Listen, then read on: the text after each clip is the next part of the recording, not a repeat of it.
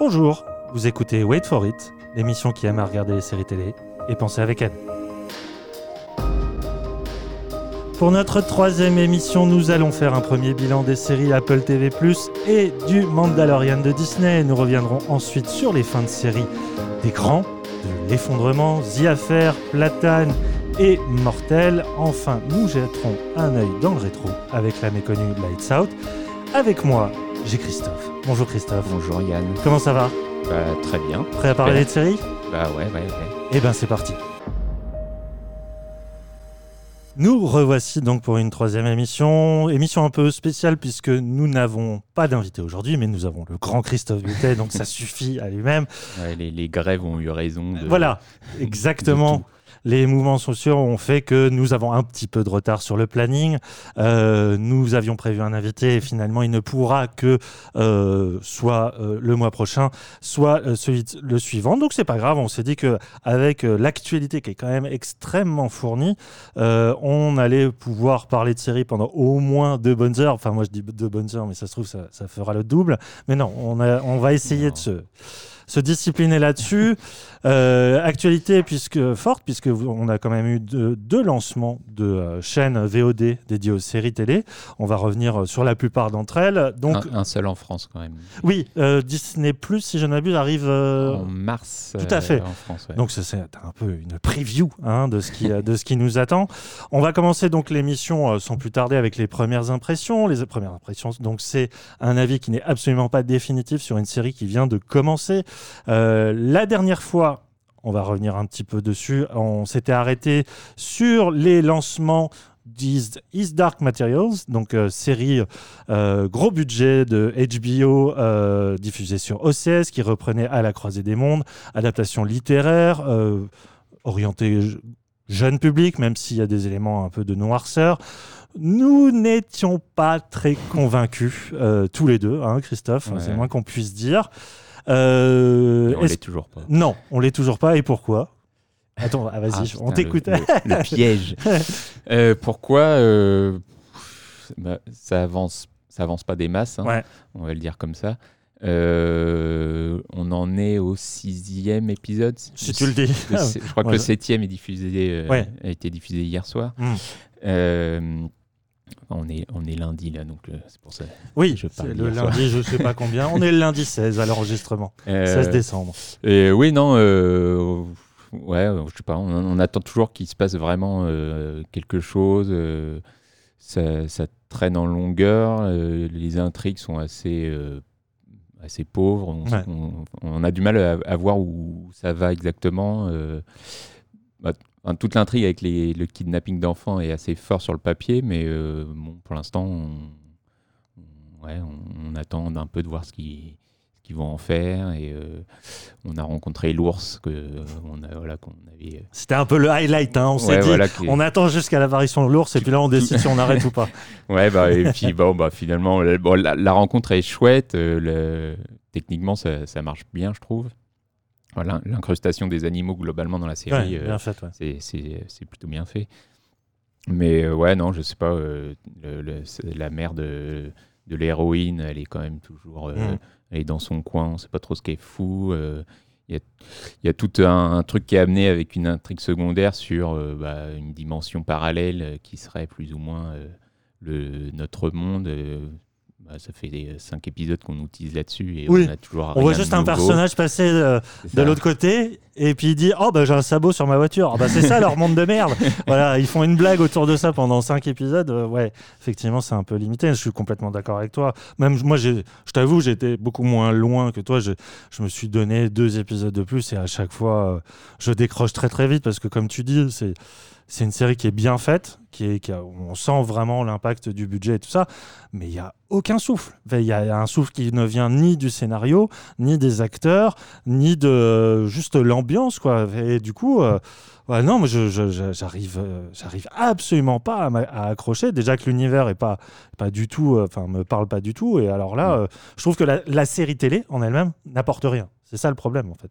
Bah euh, ouais, j'ai pas lu le bouquin, mais pour avoir revu le film récemment, en tout Bon, on, est, bouts, on est toujours au-dessus. euh, on est toujours au-dessus, mais euh, mille- finalement, on fait un- ils refont à peu près la même Mm. chose. Il n'y a pas grand-chose de nouveau, et euh, ce qui était critiqué dans le film, on peut limite le critiquer aussi dans la série au final. Tout à Alors fait. qu'elle était censée apporter un peu plus de noirceur, etc. Il y en a quelques fois, mais c'est pas. Mais ouais, non, mais ce que tu as dit, c'est. Il y, a- il y a zéro souffle, quoi. Mm. Enfin, je- on n'est pas pris dedans. Moi, je regarde mon téléphone toutes les 15 minutes, et ouais, je. Je, je- je crains de, enfin, je crois de moins en moins à un- enfin, une remontée dans Ouais. les derniers épisodes et je suis pas sûr d'être au rendez-vous pour, euh, Ouais, pour c'est les ça. voir. Et comme façon. tu dis, on va statuer là-dessus. C'est un rendez-vous manqué, hein, euh, Mm. je pense. Euh, pour HBO, d'ailleurs, enfin, ils en font pas beau- des tonnes au, au point de vue médiatique, donc à mon avis, la série marche pas tant que ça. hein. Non. Donc euh, c'est dommage.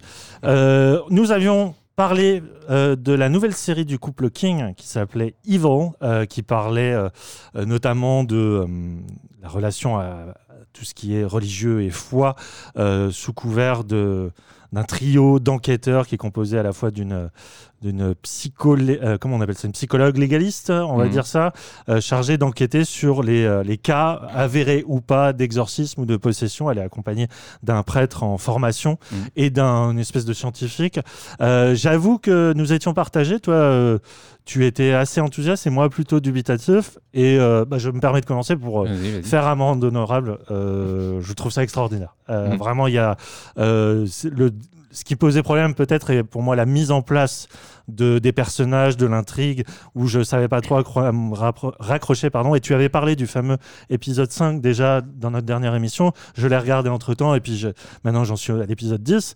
Euh, c'est euh, c'est fou. C'est fou parce que euh, tout d'un coup, il y a vraiment des moments où on bascule dans une espèce de noirceur qui fait froid dans le dos, euh, notamment un épisode qui se veut un petit peu hommage et remake de ce que pouvait être l'exorciste et l'impact psychologique que le film L'exorciste avait eu en son temps.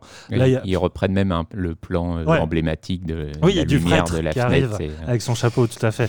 Euh, et au-delà de ça, je trouve que la, la- la- la série, euh, pour le coup, trouve son souffle euh, au fur et à mesure. Et je suis très étonné de la façon, mais ça, c'est le, le talent des- du couple Kling à se saisir de l'actualité, et notamment l'actualité technologique. Parce qu'il y a plein d'épisodes, en fait, euh, qui utilisent soit les réseaux sociaux, soit euh, les technologies de VR ou de réalité augmentée plutôt, Mm. où les- à un moment, il y a des enfants qui jouent un, un jeu d'horreur avec un casque. Et en fait, euh, il y a toujours ce doute si ce casque est possédé. Et c'est tellement intelligent. bah, déjà, c'est ultra flippant à partir de pas grand chose, très peu d'effets spéciaux, juste une, une mise en scène et une ambiance sonore. Mais surtout, euh, la série déploie son programme. C'est juste. euh, euh, questionner finalement dans un monde où on croit avoir tout rationalisé, où justement les technologies ont pris le pas sur euh, notre façon de vivre. C'est une série qui, questionne en- encore, mais est-ce que la, question du sacré a du sens aujourd'hui de nos jours? Et euh, je trouve ça vraiment, vraiment sublime. J'ai toujours un petit problème avec l'actrice principale, mais je trouve que avec l'arrivée de son, son mari euh, à- Mm. à peu près, à bon, je crois qu'on est, je sais pas si on est à la fin de saison euh, déjà. Non, il en reste euh, trois. mais D'accord. Là, on est à la mi-saison. Voilà. Il y a un peu le. Enfin, c'est les vacances. Ouais. euh, je trouve que voilà, il y a, y a- ça, se- ça s'étoffe un peu humainement et euh, vraiment, je, voilà, je, c'est bien qu'on fasse des premières impressions parce que pour le coup, ça a été complètement retourné. J'imagine que toi aussi, c'est resté. euh, Bah, Sur c'est- une ouais, pente je, je suis resté dans, ouais, du même avis, voire même, euh, je trouve ça ouais, sans doute encore mieux. Et euh, bah, ouais, tu parlais de, le- la, enfin, de la noirceur de la série, et euh, en effet, il y a des il y a des vrais moments de violence, enfin, Mm. des séries de violence qui sont, enfin, dans le dernier épisode, euh, il y a un- on va pas trop en dire, mais il y a un des personnages qui se fait attaquer, et enfin, c'est hyper violent, on le voit pas forcément venir, et euh, surtout, moi, ce qui me terrifie dans la série, c'est le personnage de de Ah, Michael Emerson. Michael Emerson, donc le, le- le- le Ben de, de Lost. Ouais, qui Qui joue- on sait pas qui, mais une sorte de suppôt du le- diable. Ouais, c'est vraiment le, le- le- le mal absolu. quoi. incarné. ouais. Mal et en- dans les deux sens d'ailleurs, parce que enfin, il y a un épisode où il vient euh, récupérer un jeune euh, incel euh, dans Ouais. une communauté, quoi, et euh, qui euh, le, le- le- le modèle vraiment pour euh, qu'il aille tuer des gens euh, dans la rue, quoi. Et Mm. enfin, c'est Faire des féminicides même. Ouais, voilà, exactement. Et c'est, enfin, c'est, c'est, euh, assez terrifiant. Ouais. Et, euh, Et, enfin, et la série aborde ça de manière assez frontale. Dans le dernier épisode, ils reviennent avec, avec ça.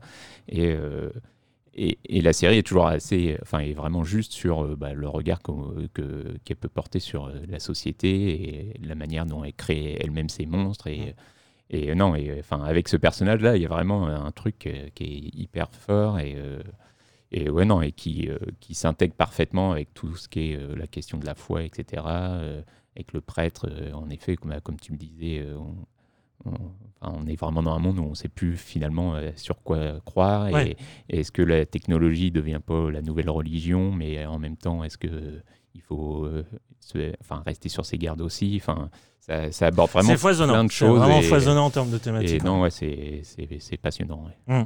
ouais, ouais, vraiment, on est, on est plus que. Enfin, de toute façon, c'est vrai que le travail des, des, du couple King est, quand même extrêmement précieux hein, en termes euh, juste de, dialectique hein, avec la modernité. Euh, et euh, ils veulent, je pensais pas qu'elle y arrivait, et en fait, elle y arrive de manière extrêmement convaincante en allant vers justement le fantastique et en même temps un point de vue très documentaire, très clinique. Bref, un vrai coup de cœur pour le mm. coup. mais un coup de cœur.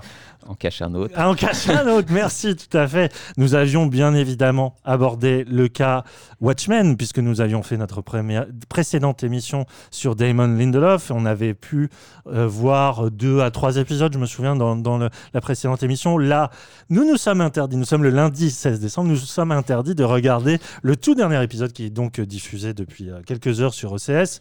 Euh, je pense qu'on en reparlera de Watchmen, puisque... Bon, nous pressentions que c'était une excellente série, mais là, je pense qu'on peut le dire, c'est l'une des meilleures séries de l'année, voire euh, la meilleure, parce que euh, c'est un festival, hein, on peut le dire. Non, mais c'est une montée en puissance euh, permanente. Damon Lindelof prouve vraiment que c'est un génie à la fois de la narration, mais surtout de la mise en scène, parce que moi, je ne m'attendais pas à ce que visuellement, je sois autant soufflé par une telle série, tout en restant très fidèle aux matériaux de base. Euh, il prend des libertés pour tisser une, euh, version, une vision modernisée, réactualisée, vraiment empreinte de, de, plein de thématiques qui sont attrait à la, à la modernité. Et je, je sais pas, chaque, chaque épisode, c'est une espèce de tour de force conceptuel et visuel. Et vraiment, moi, je suis, je suis soufflé. Vraiment, je, euh, chaque épisode, je me dis, mais il va encore être capable de me surprendre? Et oui, et oui. Je, pensais que l'épisode 6 marquerait euh, le, oui, l'apogée de la saison, mais en fait, non. Enfin, c'est déjà, c'est déjà fantastique, mais je pense que j'ai encore préféré le 7 mmh. et j'ai encore préféré le 8, euh, qui est pour moi le, meilleur jusque-là, en tout cas. Et. Ouais, non, on, se demande jusqu'où il va s'arrêter. C'est un peu le problème aussi, parce que ça va être terrible, les bah. adieux. Enfin, à mon avis, euh, enfin, je sais pas. Ouais, La série cartonne. Euh, au niveau des, des, audiences, apparemment, HBO est hyper content. Sauf que Damon Lindelof s'était engagé à ne faire qu'une saison. Enfin, c'est flou. Il... Ouais, il avait vraiment dit, euh, je fais qu'une Enfin, il a prévu ça comme une saison, ça se conclut. Mais si vraiment les gens réclament, etc., il, était prêt. Enfin, il envisageait peut-être de faire une suite. Donc, hmm les audiences sont là. A priori, euh, je pense que les gens veulent en voir plus. Donc voilà, après, lui, est-ce qu'il est peut-être déjà passé à autre chose et, Ouais, mais non. Mais... Non, non. il faut pas. non, mais parce qu'on est à la, au dernier épisode et il, il est quand même très fort parce qu'il attend l'avant-dernier pour faire ces fameux twists euh, absolument renversants et tout ça. Sauf qu'avant, dans les précédentes séries, bon voilà, il le faisait à mid-season et tout ça, il laissait mm. le temps. Là, c'est l'avant-dernier, il nous laisse sur une porte béante en termes d'interprétation. Et je me dis, mais en un épisode, il va pas pouvoir tout conclure. Ou alors, ça, ça va être encore une fois, et c'est possible, un nouveau tour de force conceptuel. C'est pour ça que, moi, j'aimerais vraiment que Lindelof euh, poursuive ce travail-là. Après, je sais qu'il a eu une relation tellement euh, heurté avec le public et justement, euh, euh, peut-être qu'il s'est dit aussi, euh, faut s'arrêter à temps, justement avant que on me reproche de d'aller à contresens des, attentes du public. C'est vrai que c'est compliqué ces histoires-là parce que l'œuvre appartient au public ou à son auteur, d'autant plus qu'il y a la paternité de Moore aussi derrière. Mm. Donc lui-même est très précautionneux avec ça. Bref, je... il, en, il en parle d'ailleurs, j'ai l'impression, dans l'épisode 8 où bah, c'est centré, disons, sur le docteur Manhattan, et euh, qui raconte euh, qui raconte l'histoire en fait Mm. et, euh, et qui connaît les choses à l'avance, etc. Et on a l'impression que c'est Lindelof qui est en Mm. train de parler de comment il crée cette série-là et enfin, il parle avec son personnage presque et il lui dit bah non ça va se finir comme ça et Mm, il mm. parle aussi au spectateur du coup et, Ouais. et il est déjà en train de poser ces questions-là et, et- et tout l'épisode d'ailleurs est sur, vraiment sur la question de l'acte de création avec ce dieu qui se lasse de, de sa création en fait et qui, Mm. qui, qui essaye de passer à autre chose. Alors, est-ce que c'est lui aussi qui est déjà en train de nous dire euh, adieu avec cette série-là? Je Mhm. sais pas. Mais euh, On rejoint les, les fameux thèmes dont euh, Paco Thielman nous parlait, de l'anamnèse et le, se souvenir, le, cas du mauvais démiurge hein, et, euh, Mm. et euh, hein, c'est Ouais. l'idée d'aller de l'avant, effectivement. mais c'est- terrible parce qu'à la fois tu te dis, euh, ouais, il a pensé comme ça, c'est son heure et tout ça. Et c'est tellement rare des séries qui te touchent à un point et que quand on dit, bon, ben, va falloir te contenter de ça. Moi, je me souviens d'une mini-série qui s'appelait I Am Not a Hero de euh, David Simon. David Simon, qui, je savais que c'était une mini-série, d'autant plus, bon, euh, par rapport à l'histoire du personnage, c'était difficile d'aller au-delà, mais, mais c'était tellement, euh, c'était tellement puissant que se rapprocher de la fin, c'est à chaque fois un- une, so- une sorte de douleur terrible, quoi. Ouais. Et je sens que je vais, je vais pas oser le regarder avant longtemps le. Je ne veux pas. Je ne veux pas que ça se termine. Bref, en tout cas, je sais pas si tu veux rajouter quelque chose, mais Non, c'est regardez bah là. oui, et- voilà. Jetez-vous sur Watchmen. Euh, c'est euh, c'est vraiment une des grandes œuvres, grandes œuvres de cette année. Qu'on soit fan ou pas du comics, euh, ça va tellement au-delà de, de ces questions-là. Euh, et même qu'on soit fan de Damon Lindelof ou pas, même si on lui pardonne pas l'os, même si on n'était pas touché par euh, The Leftovers, ce qui n'est pas du tout notre cas, hein, mais Mhm. euh, il, il arrive à se caméléoniser sur un univers qui n'était pas forcément le sien à la base. C'est Ouais, il, Étonnant. il, il ose même découvrir des zones d'ombre de- du comics. Ouais. Mais c'est à chaque fois hyper respectueux Mm. et euh, Et en même temps, lucide et, euh, Ouais, et voilà, assez critique. hein. Mm. Ouais, vraiment, vraiment excellent, excellent, excellent choix que Watchmen en ce moment. Euh, voilà, on en a fini pour. Ah non, pardon, on a fini sur les résumés des premières impressions. Dernièrement, de toute façon, euh, comme vous avez pu le voir, nous. euh, nous, euh, nous mettons à jour une sorte de point série euh, tous les deux euh, chaque semaine, enfin chaque semaine, quand on, arrive à s'y tenir, on fait une sorte de, bilan de la semaine des séries ou des épisodes, des épisodes qu'on a pu voir. Donc voilà, c'est un autre moyen de, savoir nos impressions sur ces séries. On va donc aborder le cas maintenant de plusieurs séries liées à un service de VOD lancé par Apple depuis le 1er novembre. Euh, Apple donc a lancé l'Apple TV+. Je me souviens que c'était l'actualité que tu avais abordée dans notre première émission euh, en annonçant Exactement. justement euh, l'intention on va dire éditoriale d'Apple. Bon, depuis le 10 1er novembre, 10 séries sont disponibles. Elles vont du drame familial au gros Barnum SF à gros budget, en passant par le programme éducatif pour enfants. L'offre est très agressive, elle est, euh, par rapport au- à la concurrence, j'entends. Euh, c'est de 4,99€ par mois. Il y a une semaine d'essai gratuit. Euh, c'est vraiment le galop d'essai qui a eu lieu avec un, vraiment un, un line-up assez, assez impressionnant en termes de, de propositions. Après, on va voir ce que ça donne. Je te propose qu'on commence avec la première qui s'appelle Si.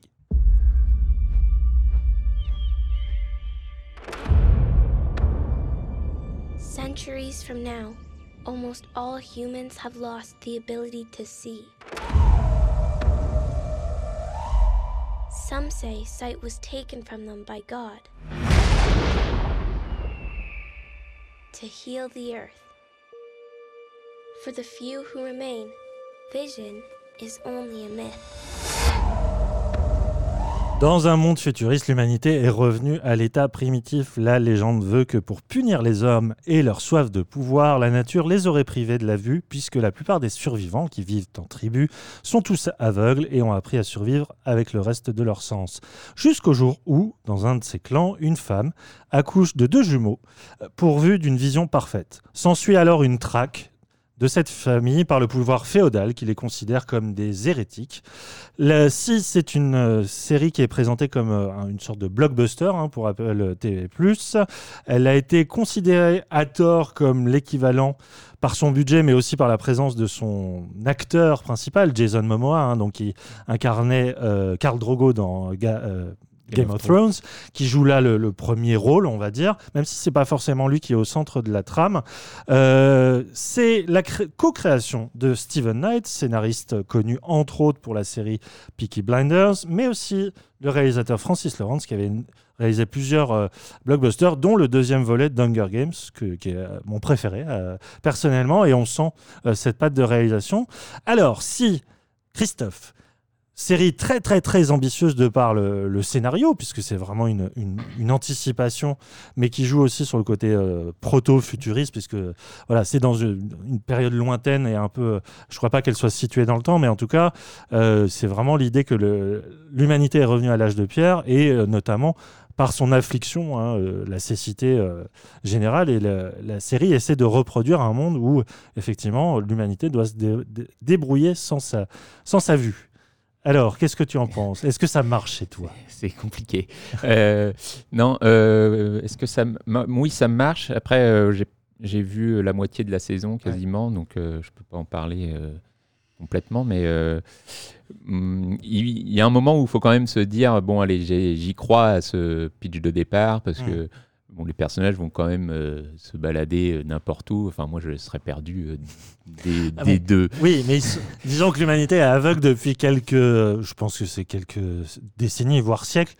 Donc, tu, le corps développe les autres sens. bien sûr. Non, mais dans les villages et tout, j'aime bien parce qu'ils ont un système avec des cordes qui leur permettent de se déplacer. Et après, dès qu'ils sortent du village, je me dis, bon, voilà, c'est quand même compliqué. Mais admettons, voilà, on, il faut accepter le, postulat et, pourquoi pas. Euh, du coup, après, moi, euh, j'aime beaucoup la série parce que je ne sais pas du tout où est-ce qu'elle m'entraîne. Et euh, surtout, elle m'entraîne là où je ne l'attendais pas forcément. Il y a de grosses ellipses qui arrivent très vite au début. On, on passe vraiment mm. de je sais plus, 5, 6, 10 années. Tout simplement, les jumeaux qui sont nouveau-nés, l'épisode suivant, ils sont jeunes adultes. Voilà, c'est à peu près 18, 20 ans. ouais. Et, euh, et, du coup, non, ça c'est intéressant parce que bah, on avance très vite et, euh, et surtout on, on, euh, on, recolle les morceaux du coup avec notre monde. Et parce qu'au début, on, la série pourrait presque se passer sur une planète inconnue, hmm. mais là très vite, on finalement, on revoit les vestiges de ce qu'il y a pu y avoir et surtout, bah, ils essayent de les gamins, comme ils ont la, possibilité, euh, qui sont plus trop des gamins, mais qui ont la possibilité bah, de, de, voir et donc de lire, et ils peuvent s'instruire et essayer de, bah, de, reconstruire un monde qui sera peut-être un peu plus euh, facile pour, euh, pour tout le monde. Et non, ça c'est super intéressant. Et des personnages qui sont quand même des dingues, une reine qui sort. Une sorte de méchante, ouais. Même s'il y a plusieurs méchants, mais celle-là, elle, elle, se dégage du lot. ouais. Qui est, qui est assez flippante. Ah, l'actrice, incroyable. Hein. Mm. Et on ne sait pas trop où, ce qu'elle cherche exactement. Ce qui... Mais euh, voilà, donc pour l'instant, je suis encore dans l'attente, dans donc toi, tu en as vu un peu plus. J'ai tout vu. J'ai fini la série, il y en a 8. Hein, euh, le dernier a été diffusé la semaine dernière. Euh, moi, j'ai été tout de suite emporté dans le, dans le, dans le délire, en fait, parce qu'effectivement, c'est un délire. C'est vraiment, il y a vraiment un postulat de départ où faut, c'est un contrat, il faut l'accepter. Mais moi, je trouve que la, série démarre sur une séquence de bataille. Et effectivement, c'est dans ce soir qu'il écrit combat l'infirme. Et il y, a vraiment cette idée où tu vois quand même des guerriers, ils sont harnachés de toutes parts et puis ils avancent en tâtonnant. Et, ils tapent dans le vide. ils tapent dans le vide. Et en même temps, il y a un univers qui est posé et qui est surtout pensé. Parce que plus tu, tu regardes leur façon d'être et leur façon, euh, leur tactique, en fait, et tu dis, ah ouais, non, chacun est une casse, chacun a un instrument pour se repérer. Certains sont là pour les avertir, d'autres sont là pour attaquer. Et, en... les pisteurs, les Ouais, et il y a une mm. cohérence, en fait, dans le cette idée de la cécité générale, euh, qui commence déjà par le, jeu des acteurs, ils sont tous euh, très impressionnants dans, leur mimétisme de, la non-voyance, à commencer par Jason Momoa qui, euh, pour le coup, est tellement plus charismatique que dans Game of Thrones. Enfin, il tu sens vraiment que c'est un rôle qui est fait pour lui. déjà parce qu'il est très impressionnant, notamment dans les séquences de combat qui sont hallucinantes. Et, mais surtout, il a c'est quelqu'un en fait qui sait très bien s'effacer. Et euh, c'est quand je disais qu'il n'est pas au centre de la narration c'est d'abord les enfin, ses enfants adoptifs on va dire parce qu'ils ne sont pas de lui mais il se charge de les protéger. Et il a vraiment ce, ce côté euh, de ce qu'on appelle l'understatement en, en, en, jeu d'acteur c'est-à-dire quelqu'un qui qui va pas du tout vers l'outrance et tout ça mais vers le retrait. Et je, je, trouve ça assez beau. Et pour moi, c'est à l'image de la série. C'est une série qui, tu sens qu'il y a du budget et en même temps, il y a très peu d'effets spéciaux. C'est vraiment là, ce qui impressionne d'abord, c'est la, la qualité des décors naturels. Je sais pas où ils ont été, ont Ouais. été tournés ça. Ouais. C'est magnifique. Enfin, ça, c'est la. Tu parlais de Francis Lawrence et c'est, Mm. c'est- il adore Oui. ça, quoi, parce que Bien sûr. sur euh, I'm a Legend, par Ouais, exemple, bah, il avait fait, euh, il avait fait vider New York. Ouais. Et euh, sur Brook- le pont de Brooklyn, il avait fait, enfin, il faisait tout euh, en direct, quoi, Mhm. en live. Et euh, pour une séquence qui dure 10 secondes, il a fait une scène qui est une des scènes les plus chères de l'histoire du Ouais. cinéma, quoi. Et- mais le, quand tu regardes le film, c'est impressionnant et ça Mhm. marche, quoi. Et, Ouais. en effet, on retrouve de ça dans, dans Si, quoi. Ah oui, oui, parce qu'il y a pas, il y a, il y a les décors naturels, mais il y a aussi le, le fameux palais de la reine qui se passe dans Mm. une sorte de barrage géant. Enfin, il y a, il y a une sorte de, je sais pas, de, talent artisanal, je trouve, dans la, façon de faire des séquences d'action. Euh, il y a très peu d'images de synthèse, tout est vraiment fait en cascade et tout ça. Et euh, alors, la narration. Pour le coup, elle est un petit peu en dessous de l'ambition de la série, c'est-à-dire que par rapport à cette fameuse histoire de prophétie, parce que c'est ça au fond qui, qui a ces deux euh, personnages, c'est qu'ils sont traqués par ce qu'ils appellent les, les witch hunters, les, sortes d'inquisiteurs de, de la reine, parce qu'ils représentent une forme de, nouveau messie pour, comme tu as dit, permettre à l'humanité de retrouver la vue. Euh, et cette histoire prophétique, on sent que des fois, elle a besoin de euh, prendre des espèces de, sentiers un peu euh, buissonniers qui rallongent, on va dire, les dialogues et rallongent l'action, alors qu'il n'y en a pas besoin. Mais pour tout le reste, tout ce qui concerne les séquences d'action, et il y en a beaucoup, euh, je, suis, euh, je suis vraiment soufflé euh, par le talent de, de, Knight, parce que autant Peaky Blinders m'a très très vite saoulé, j'ai toujours trouvé que c'était une série très... euh, prétentieuse. Désolé, je ne veux pas me faire des amis euh, avec ça, mais il y a un côté fastueux qui m'é- qui m'énerve vraiment, euh, euh, empoulé et, et- et- et trop exagéré. Alors que là, au contraire, on va vers l'économie et, juste, moi, je trouve ça tellement beau dans des décors aussi immenses, voir juste des acteurs avancer à tâtons. Euh, Ça, moi, je trouve ça hyper beau, quoi. je trouve ça hyper poétique. Donc, euh, moi, j'attends avec hâte, bon, bah, l'année prochaine pour. euh, pour la saison 2, parce que ça se termine sur un énorme cliffhanger. Ouais. Euh, et euh, pour, pour le coup, jusqu'au bout, j'ai- été tenu en haleine. Vraiment, par, ça va vraiment au-delà d'une simple proposition conceptuelle. Il y, a, il y a tout un univers qui est créé, qui est, qui est pensé, qui est bâti autour de ça. Donc, euh, je ne sais pas, je, je t'en joins, Christophe, à aller au bout. Ouais, non, je... Surtout si tu es, un peu fasciné par le personnage de cette fameuse reine qui va, va connaître. Parce que j'ose pas te spoiler, mais Ouais. euh, voilà. par rapport aux questions que tu te poses, euh, oui, tu vas avoir les réponses que tu attends. D'accord. Voilà. En tout cas, voilà, si c'est. euh, c'est vraiment la force de proposition mise en avant euh, par Apple TV Plus pour s'imposer en termes de, de, de, de- de grandes séries, grandes épopées. Et pour moi, euh, je trouve qu'elle y arrive, mais en prenant un- une sorte de chemin de traverse que je trouve euh, hyper intéressante.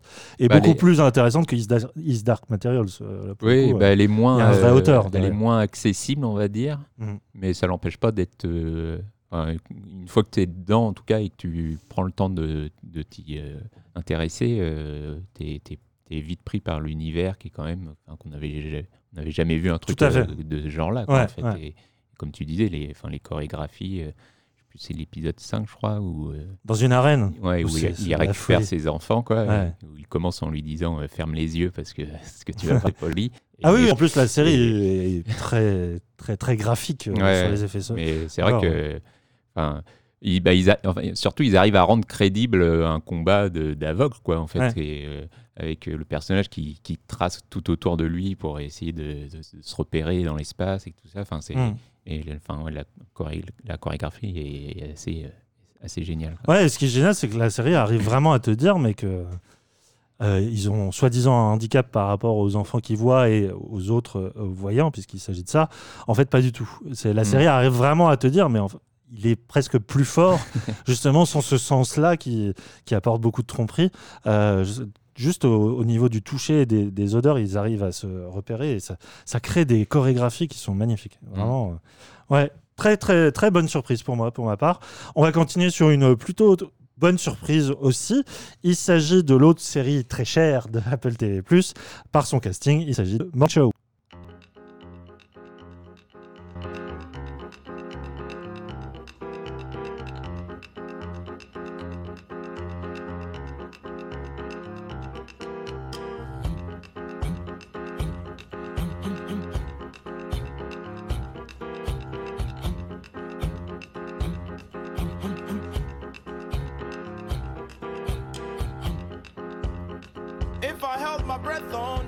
The Morning Show nous raconte les coulisses d'une émission matinale aux États-Unis dont le processus est complètement secoué par le renvoi de Mitch Kessler, son co-présentateur, accusé de harcèlement sexuel auprès de nombreuses femmes. Sa co-présentatrice, Alex Levy, va alors décider de se tourner vers Bradley Jackson, une jeune reporter de terrain, pour pouvoir le remplacer. S'ensuit alors une lutte de pouvoir où chacun, des présentatrices au président de la chaîne, va essayer de tirer son épingle du jeu pour remettre l'émission sur les rails.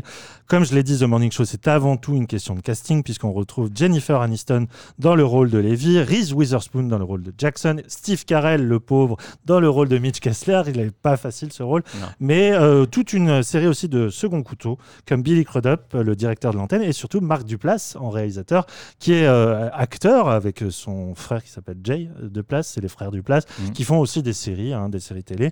Et euh, The Morning Show, alors pas facile pour elle au départ de s'imposer puisque euh, la fiction de télévision euh, un petit peu méta sur le processus de fabrication de ces émissions là on a déjà eu euh, euh, The Newsroom la série de Aaron Sorkin, je vais y arriver. Aaron Sorkin qui avait déjà fait une émission de série télé qui s'appelait Sports Night. Sports Night et je pensais à une autre avec euh, Matthew Perry, mais c'est pas Aaron Sorkin, tu sais, euh, euh, sur une émission de type Saturday Night Live qui était géniale aussi. Ah, les trous de mémoire, ils sont géniaux. ouais, bref. j'ai ouais, j'ai- j'ai pu. Le sentier est plus que balisé et j'avoue que dans les premiers épisodes, très très difficile de voir dans The Morning Show une véritable originalité puisque bon le côté euh, dans les coulisses d'une émission soi-disant familiale parce que vous savez les, les morning shows c'est c'est pas l'équivalent de télématin chez nous. C'est une institution là-bas c'est quelque chose qui est ultra regardé qui est ultra calibré. Euh, généralement la plupart des scoops sont réservés à cette tranche horaire. Euh, donc c'est voilà une émission qui par son organisation et sa portée politique est en elle-même un mini univers, une sorte de mini royaume où chacun essaie de, voilà, de lutter pour son propre siège.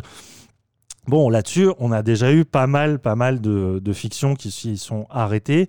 Et il a fallu du temps avant que moi, je, commence vraiment à me, à me prendre d'affection pour cette série-là. Et c'est avant tout euh, pour son casting. hein, euh, euh, je savais que Steve Carell était un immense acteur et là, il n'a pas le plus, le plus gros, euh, rôle le plus facile, pardon. Surtout que c'est pas lui qui est au centre de, de, de, de l'intention de la série, et tant mieux, parce que voilà, Mm.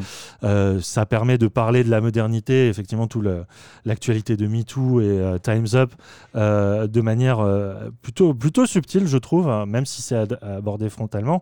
Non, pour moi, c'est c'est surtout une série sur le grand re- retour de Jennifer Anis- Aniston, puisque euh, depuis Friends, elle a connu. euh, pas mal de déboires hein, en termes d'actrice. Il, a- il a fallu beaucoup, beaucoup d'années avant qu'elle se- puisse se débarrasser de cette- ces oripeaux de Rachel, euh, de Friends. Et là, je trouve que elle explose tout. En fait, pour moi, elle elle euh, j'adore Reese Witherspoon, et, mais on savait déjà depuis Big Li- Little Big Lies euh, ou Big Little Lies, Big Little Lies. Big Little Lies, que c'était une excellente actrice. Et là, elle a, elle a- enfin, parce qu'elle a atteint une maturité qu'elle a, qui était nécessaire euh, par rapport à son passage au cinéma dans les années 90.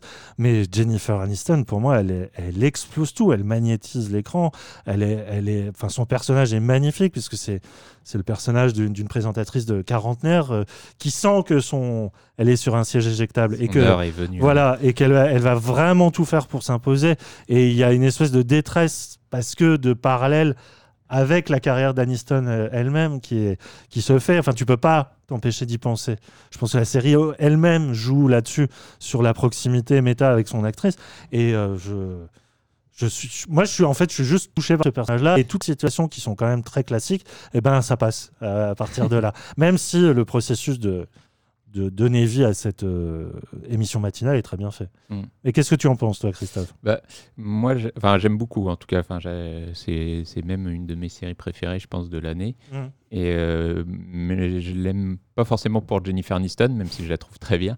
Mais euh, moi, c'est vraiment pour la manière dont elle aborde le, le- le sujet de MeToo. Mm. Et bah, déjà en prenant Steve Carell comme acteur, je trouve que c'est un choix de casting assez fort parce que c'est un peu l'anti-Weinstein, euh, Steve Carell. On, enfin, c'est pas du tout ce type de personnage qu'on voit forcément qu'on imagine euh, voilà, harcelé ex- sexuellement, etc. Et, euh, et c'est d'autant plus fort que justement, bah, il- la série dit que voilà, l'habit fait pas le moine et, euh, c'est- ça peut se cacher sur n'importe qui. Mm. Et, euh, mais euh, il- enfin, il- c'est hyper malin parce que au début, on, on est on se dit bon bah euh, est-ce que est-ce que c'est vraiment euh, est-ce qu'il y a vraiment un scandale avec ce personnage? Est-ce que euh, c'est pas un truc qui est monté en épingle etc et puis petit à petit on comprend et notamment il y a un épisode flashback sur ce personnage qui est assez enfin qui est phénoménal quoi et où on comprend vraiment que bah, le mec est une vraie ordure en fait. Hmm. et surtout, c'est une série euh, bah, sur l'hypocrisie qu'il y a là-dessus et que on se rend compte bah, que tout le monde dans la chaîne était au courant et notamment le personnage de Jennifer Aniston et que tout le monde ferme les yeux et enfin, enfin, c'est un, système. c'est un Pas système. comme et- euh, Weinstein, hein, c'est l'idée d'un système qui s'est installé. hein. mal- malheureusement. Hmm. Et euh, mais là-dessus, je trouve ça hyper fort parce que bah, les personnages sont confrontés, se, se- sont confrontés à ce truc-là et il y a presque un, la série parle presque d'elle-même, enfin pas d'elle-même, mais euh, de, de, Hollywood et en même temps, tu as l'impression que tout le monde euh, fait un peu son introspection là-dedans et se regarde, se regarde, on se regarde tous quoi. Et J'ai retrouvé le nom de la série, pardon. C'est Studio 16 de Sunset Strip. ah, il était Qui parlait aussi, euh, bah, qui est de base. de- J'y ai pensé quand tu disais euh, ça parle du milieu et de son hypocrisie. Mm. C'est vrai que les, souvent les fictions sur la télé et la façon de faire la télé sont des excellents moyens hein, de, de mettre en question tout le système hollywoodien, Ouais. puis l'industrie du spectacle en gros, hein, tout, euh, tout simplement. Et euh, ouais non et euh, je sais plus où j'en étais, mais euh, Hollywood. Hollywood, ouais voilà. Et euh, Tu non, voulais non. parler d'un épisode euh, pendant un feu de forêt, je crois. Ouais, non, bah, euh, tu parlais que la série était chère, et Oui. notamment bah, pour les cachets des acteurs, mais là, c'est 15 millions par épisode, Ah oui, et ça est plus que la dernière saison de Game of Thrones, qui était Ah ouais. euh, 10 millions par il y épisode. avait déjà beaucoup d'acteurs au cachet euh, mirobolant. Putain, oh la Et, vache, euh, pardon. Ouais, non, c'est, enfin, ils ont, Apple a vraiment euh, donné un chèque en blanc à, à tout le monde, quoi. Ah et, oui, effectivement. Mais et justement, enfin, au début, on se dit bon, bah, ça va être une sorte de bottle épisode qui se passe que dans les studios du, du- de la Tinal, justement. Hmm. Et puis finalement, non, ça s'ouvre quand même pas mal, notamment un épisode où ils vont en Californie sur place pour recouvrir un, un incendie euh, géant. Et enfin, il y a des plans qui sont euh, vraiment sublimes. Ouais, mais, ouais, euh, très impressionnant. ouais, et là, on sent que ouais, ils mettent pas tout l'argent non plus dans les acteurs et aussi derrière euh, la sûr. réalisation. Mhm. Et d'ailleurs, on retrouve plein de, de noms assez, euh, assez chouettes à la réalisation. Tu as Mimi Leder qui a fait Oui, c'est vrai. Urgence et surtout Leftovers. Mhm. tu, tr- tu retrouves David Frankel qui avait fait. qui a fait pas mal de comédies. Moi, j'aime- c'est un réalisateur que j'aime beaucoup, qui a fait Le Diable s'habille en Prada, notamment. Ah ouais, ok. T'as Lynn Shelton, t'as des gens de, qui viennent du, du monde indé. euh, bah, Lynn Shelton qui a bossé notamment avec les Duplass, euh, Mm. t'as Tucker Gates, etc. Et euh, t'as beaucoup de femmes notamment à la réalisation. Donc ça c'est hyper bien parce que bah, le sujet sans doute euh, s'y prêtait euh, à mon avis quoi. Oui. Et, et non non c'est je trouve enfin je trouve à la fois ça dans les mécaniques de la matinale, je trouve ça hyper passionnant. on, et enfin, c'est à la fois simple. Enfin, on, voit bien que chaque personnage, quel est, quel est son rôle et comment ça marche, et, etc. Alors, c'est sans doute un peu euh, simplifié, mais euh, je trouve que ça permet de suivre vraiment ce qui se passe et on comprend euh, chaque enjeu, etc. Hmm. Et ça, c'est c'est vraiment bien. Et tu as notamment un personnage qui est. euh, alors, on ne sait pas trop ce qu'il fait. C'est le- enfin, c'est le- c'est plus ou moins. C'est pas le patron de la chaîne, mais c'est le patron de la matinale. Je crois que c'est non, c'est plus l'idée du euh, directeur des divertissements, Euh, Ouais. l'équivalent d'un directeur des divertissements sur une antenne française. Ah lui il est génial. C'est Billy Crudup. Voilà, qui est joué par Billy Crudup. Et, Crudup, oui. Crudup. Et euh, enfin, pendant plein d'épisodes, même encore maintenant, je crois, mais on ne sait pas ce qu'il veut. Ouais. Enfin, on, il- on a l'impression que c'est un mec qui est dans le game. C'est Machiavel. Très clairement, c'est un Machiavel qui euh, a son agenda, qui est jamais euh, euh, vérifié.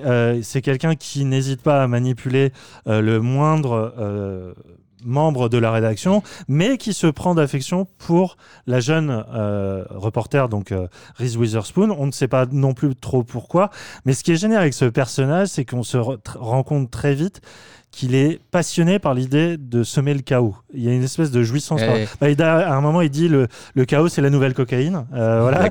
Et euh, c'est vrai que l'acteur a ce côté petit enfant excité à chaque fois qu'il se passe une merde au, au sein de l'émission.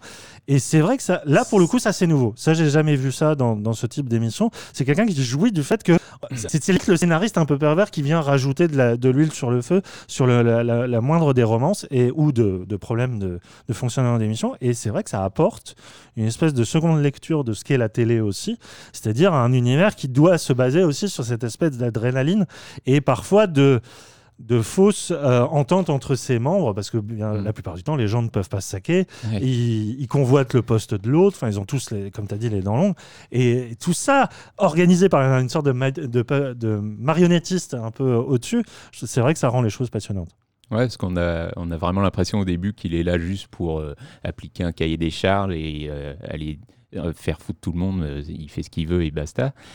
Et puis il se fait, il se fait avoir par Jennifer Aniston au tout début, euh, qui elle embauche cette fille alors que personne n'avait euh, avait demandé à ce qu'elle arrive sur l'émission.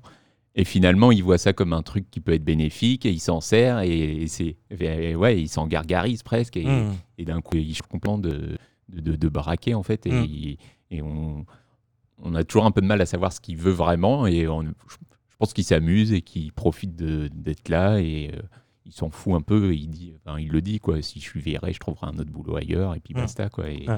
il est, ouais, il est, juste là pour s'amuser et ça c'est, c'est assez fort. quoi. Ouais, tout à fait. Donc, euh, euh, on, on peut s'arrêter là pour The Morning Show. Je pense que c'est, c'est vrai. Si vous aimez, voilà, les, les, les, les, les drames euh, très bien écrits, très bien joués, euh, les espèces de mécaniques euh, parfaitement huilées, même s'il n'y a pas le talent en termes de dialogue d'un Aaron Sorkin, il y a une direction de l'acteur, il y a. Euh, Je il y a- trouve ça moins euh, mièvre parfois que. Oui, que Sorkin est ou- idéaliste. ouais. Enfin, on Ouais. se souvient des scènes de Newsroom où il y a des choses qui, qui. Alors que là, non, je trouve ça. Oui. Ils, ils hésitent pas, même parfois, à être assez cruels. Et enfin, Mm. il y a un couple qui euh, qui, bah, qui sortent ensemble dans le dans le dans l'émission, quoi, et qui ont bah, qui sont gênés parce que ils se disent que. C'est une. Ça a- peut nuire à leur il y en a carrière. une, c'est une stagiaire et l'autre, Ouais. c'est le présentateur de la météo, en Ouais. gros.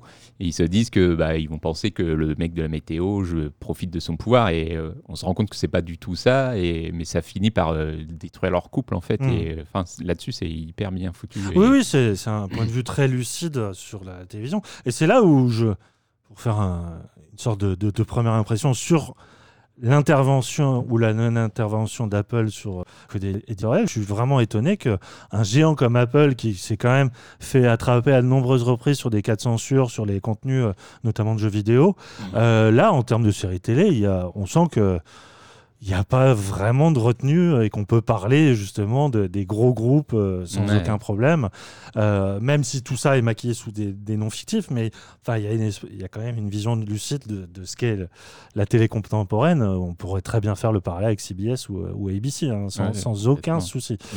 Donc voilà, euh, très, encore une fois, très très bonne surprise.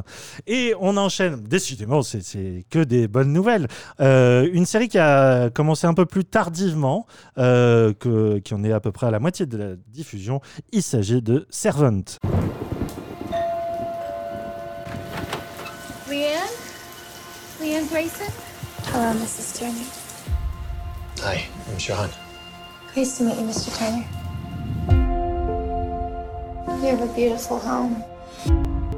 She is a godsend. I was expecting someone older, less weird. We hope you'll treat our house as your home. I'm sure you and Jericho will form an instant bond. Servant prend place chez un couple de Philadelphie le jour où Leanne, jeune, gouvernante venue de province, est engagée chez eux pour s'occuper de Jericho, ce qu'on appelle une poupée reborn, c'est une poupée réaliste qui leur sert de moyen de transition suite à la mort de leur nouveau-né quelques semaines auparavant. Peu à peu, de nombreux événements, plus ou moins paranormaux, vont semer le trouble entre les personnages, mais surtout chez le spectateur, puisque Servant est une série avant tout d'ambiance, à résonance horrifique, même si la nature de la série se veut plus réaliste et psychologique. On la doit à Tony Basgallop, créateur britannique, euh, qui... euh, ah, j'ai oublié le nom de sa précédente série. Je sais qu'il a il est venu à Hollywood pour euh, faire le, la reprise de 24, Legacy. Ouais. Et euh, surtout, on parle de Servante, pourquoi? Parce que M. Night Shyamalan, le grand réalisateur hollywoodien, n'est-ce pas Christophe, a, euh, est à la production et il a aussi réalisé le pilote, il me semble. hein. Euh, Ça se voit. ça se voit complètement, puisque Servant, dès les premières secondes, te met dans une ambiance et dans un étau émotionnel qui est assez fabuleux. Christophe, dis-nous tout l'amour que tu as pour cette série. Pourquoi c'est bien, Servant Bah, c'est bien. alors, Oula, t'as pas l'air euh, convaincu que c'est bien. si, si, si, si, bah, je suis un peu moins convaincu euh, au fil des- Ah ouais? du temps, Ah, moi disons. j'adore. Mais euh, non, non, je trouve ça encore très bien, mais euh, j'ai un, peu peur que, de, de- ça traîne un petit peu en longueur et que ça avance pas assez vite par moment. Ouais? Mais le pilote est, est vraiment excellent, je trouve. Et on sent vraiment que Shyamalan, il s'est donné à fond. Bah, il, enfin, il, sait- il fait ce qu'il sait faire, quoi. Il, fait- il y a vraiment une science du cadre qui est assez fascinante. Et euh, autant sur euh, sa, précédente série où qu'il avait produite, c'était Wayward Pines. Ouais. Qui était sent- pas une franche réussite. Hein, pas une point- franche réussite, De mon non. point de vue, en tout cas. Et même sur le premier épisode, on sentait pas franchement sa Ouais, patte. c'est vrai. Que là, euh, il y a vraiment, enfin, il y a des plans assez incroyables où il refait euh, des chants contre chants, mais euh, en un plan fixe, en jouant sur la focale, etc. Qui est, euh, enfin, c'est vraiment euh, super. Et il joue vraiment à fond sur les, les- la profondeur de chant, etc. Et euh, évidemment sur le hors champ aussi. Mm. Et et voilà, la série, euh, dès, dès le deuxième épisode, on sent qu'il y a un coup de moins bien. Enfin, on, on sent tout de suite que c'est plus lui qui est derrière la caméra. Mais je trouve qu'il arrive à donner vraiment une. L'esprit reste infusé quand même. hein. L'esprit reste là et ouais, il- il- et, et, enfin, les autres réels, on, on sent qu'ils voilà, ils, ils ont repris la même grammaire et euh, ça, ça- donc, du coup, ça, ça, marche encore bien. Et après, bah, enfin, moi, je trouve qu'il y a un sens du suspense qui est assez. euh, enfin, on sait, on sait pas trop ce qui, ce qui se trame, euh, qui est cette nounou qui arrive de nulle part. la- et tous les personnages sont un peu cinglés. hein. Mais c'est ça en fait. tu sais pas à quel saint te vouer parce qu'ils sont tous dysfonctionnels. Mhm. C'est-à-dire que ce- dans leur, euh, on va dire, représentation sociale, c'est des gens comme vous et moi. Bien sur tout rapport. Elle, elle est euh, journaliste pour une espèce de, de journal local où euh, voilà, elle, elle, c'est- elle fait un peu les chiens écrasés euh, de la télé, quoi. Euh, lui est chef cuistot, il bosse à domicile et donc ils ont vécu le malheur de d'un couple de parents qui, qui voilà qui se voient privés de leur bébé et qui pour surmonter le deuil recourt enfin surtout elle recourt à une sorte de poupée comme moyen de voilà de, de- comment on appelle une sorte de- Transition ouais pour doudou le deuil, ouais. tout à fait et euh, je les trouve tout aussi bizarres et malaisants que cette euh, petite gouvernante qui euh, porte en elle aussi tout un imaginaire où on, on voit, enfin, à un moment, on voit en fait d'où elle vient et effectivement, on a raison de douter d'elle. Mais euh, sais pas. Et en plus, c'est une série qui se passe en huis clos. C'est- quasiment uniquement filmé dans ce grand appart de Philadelphie. Donc, c'est une famille bourgeoise. Donc, c'est un, un lieu immense Mhm. avec plein de pièces, des, des, des, des sortes de greniers, tout ça. Enfin, des, euh, des, moyens d'épier aussi. Et en fait, ce qui te met mal à l'aise, c'est l'espace. C'est la façon dont il. C'est jamais éclairé comme dans une vraie pièce.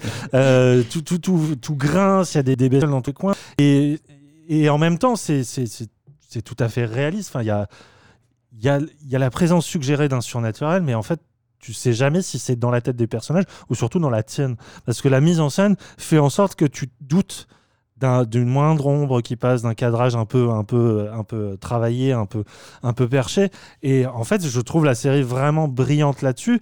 C'est qu'il y a un épisode pivot où ça redistribue toutes les cartes. Tu te dis, ah, mais en fait, euh, c'est pas du tout ce que j'imaginais. Mhm. Et tout ce que j'imaginais, en fait, c'est moi, selon mes préjugés de spectateur, qui l'a qui l'a fomenté. Et alors, tu dis, ah ouais. Oh, Shyamalan, quand même, quel salaud, hein. quel génie, quel salaud génie. Mais euh, je trouve que depuis son passage par l'école, euh, c'est comment, c'est la, la- la- la société de production Bloom. Tu sais, la, so- la société de production qui a fait les Insidious et tout ça euh, pour ouais. ah, Blumhouse, euh, où il est revenu à une forme éthérée de cinéma, avec des Depuis budgets The beaucoup plus réduits. Voilà, The Visit, qui pour moi est le signe de sa renaissance.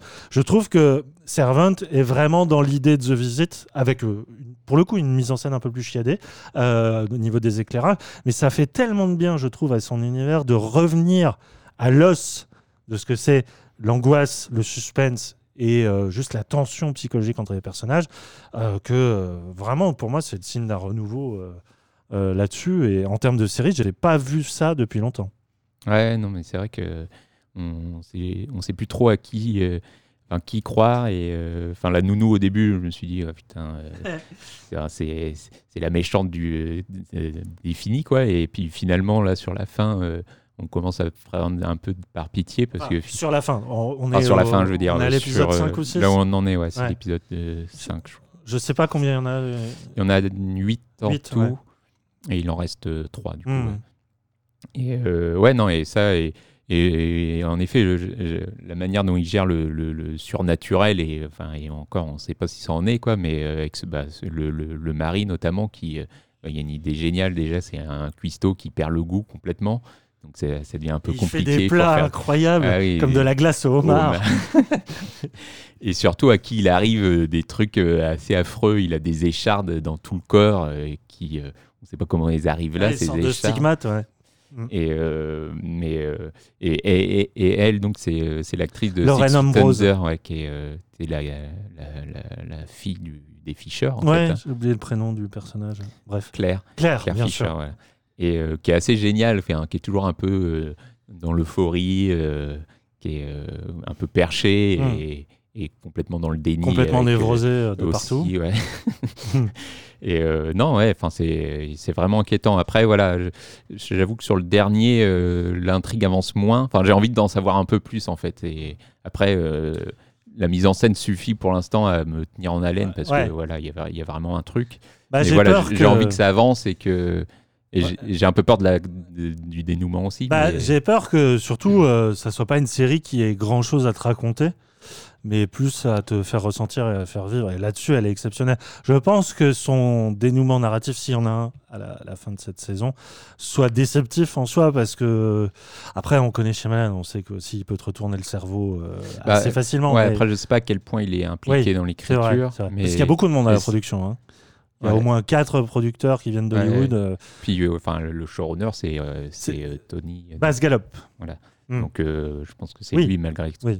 Mais c'est vrai que, enfin, connaissant Shyamalan, enfin, si lui a eu un, un peu son mot à dire, euh, il va y avoir un peu plus que ça. Et, on verra. hein, mais... Attendons de voir, tout à fait. Le suspense, en tout cas, est garanti. Mais- Mais si vous. Il y a déjà une saison 2 qui a été commandée. Avant même d'être diffusé. Ouais. Ça, c'est fou. Donc, c'est c'est dire à quel point Apple y croit. hein.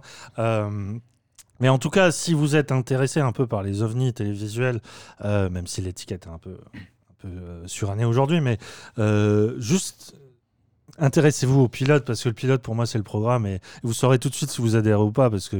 Il y a une telle proposition formelle. euh, et puis t'es pas bien. Pardon, mais t'es vraiment pas bien. Alors peut-être que ça parle de sujets qui me parlent plus en ce moment, mais et toute la question de la paternité là-dedans, c'est horrible. Mais vraiment, c'est- terrible. Il y a une angoisse de ça qui est, Mais le- qui est affreuse. Une des quoi. premières scènes où, quand le père prend le bébé par les pieds et oui, cogne la tête, cogne contre- Enfin, Ah, quand tu connais pas encore le, le, pitch du truc, déjà ça, ça, Ouais, ça met direct dans l'ambiance. Et. Et ouais, non, ce bébé, euh, enfin ce faux bébé au début qui est complètement euh, affreux, quoi. Ouais. Mais ouais, non, c'est vrai que ça, ils arrivent à te mettre dans une ambiance euh, Voilà. dérangeante. Tout à fait. Donc, euh, c'est euh, c'est vraiment quelque chose à, à suivre de près. Euh, il reste plus que trois épisodes.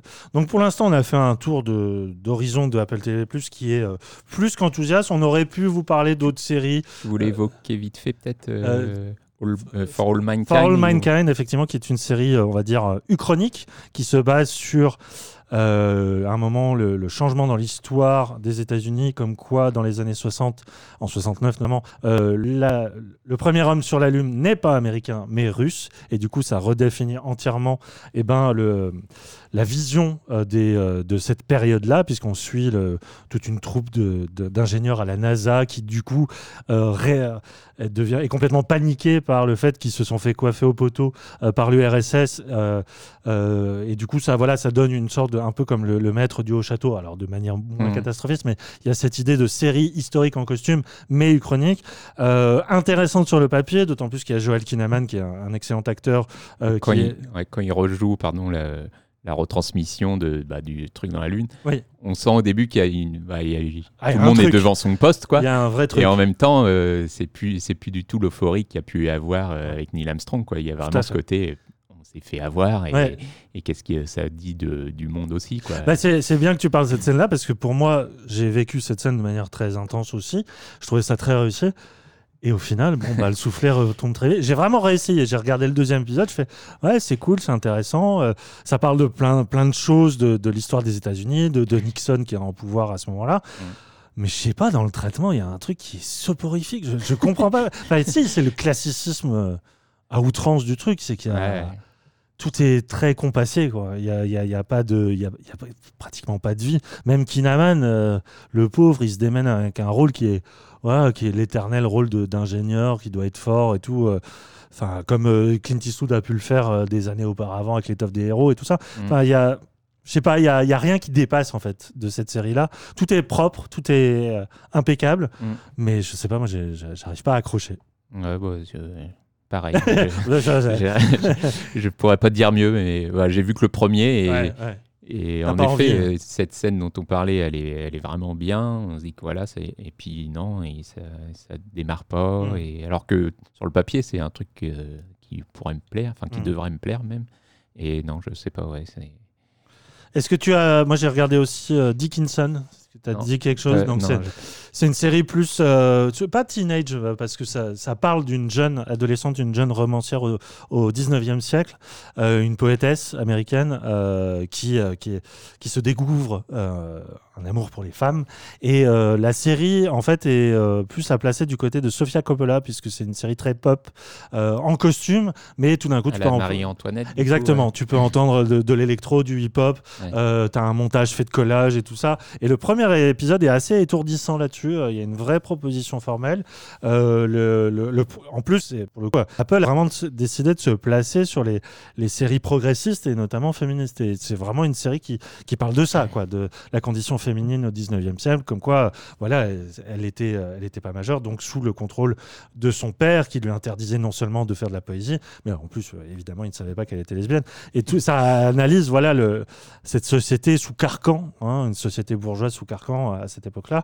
Et autant le premier épisode m'a vraiment ravi, autant bah, le deuxième déjà retombe dans quelque chose de beaucoup plus. euh, euh, ah mince, les, les hauts de Hurlevent. Euh, Oui. L'autrice des hauts du Ah, Hurlevent. euh, Austinien. Jane Austen. Ouais, j'allais dire austénien, voilà, c'est ça. On revient sur un classicisme plus oui. austénien, et je trouve que le, le, le plaisir formel perd un peu. Alors, j'ai pas tout vu, je vais continuer, mais c'est fou comme ils essaient d'occuper tous les terrains, en fait, à Apple Télé. Il y a, il y a vraiment cette idée que il y a autant que Netflix, mais de manière plus resserrée, Mm. s'il y a quand même que, pour l'instant, que 10 programmes. Ouais, il y en bah, aura beaucoup plus hein, par la suite. Mais ils avaient dit que, dès le départ, de toute façon, qu'ils préféraient jouer la, la qualité à la quantité. Pour l'instant, le pari est plutôt réussi. Plutôt et, réussi, ouais. Et en effet, j'avais peur qu'il y ait un côté un peu euh, opportuniste, en tout cas, à- à toucher à des genres un peu euh, à la mode en ce Mm. moment ou des choses comme ça. Et, euh, et non, enfin, à chaque fois, en tout cas, il l'aborde de, de- de manière qui est euh, enfin, réussie, en tout cas. Mm. ouais. Et, Ouais, donc euh, ouais, pour l'instant, premier tour d'horizon euh, très enthousiaste. En tout cas, il y a au moins trois excellentes séries à pouvoir euh, se, se mettre sous la dent. Il y en aura d'autres qui viendront, notamment, il me semble qu'il y a Spielberg hein, qui doit faire une, une, une anthologie. ouais, qui refait les histoires fantastiques. fantastique. Voilà. Donc, on attend ça de pied ferme. En tout cas, je ne sais pas, par contre, si ça marche en termes d'audience, mais le, le- le prix d'appel est tellement attractif que. Mm. Et puis, bon, ils savent mettre les sous là où il faut, avec les castings qu'il faut. Donc, on suivra ça de très près. On enchaîne avec la dernière première impression. Là, pour le coup, on passe chez Disney et note plus précisément chez Star Wars avec The Mandalorian.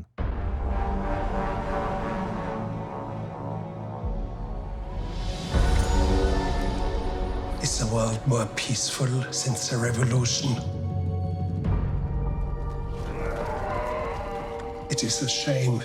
That your people suffered.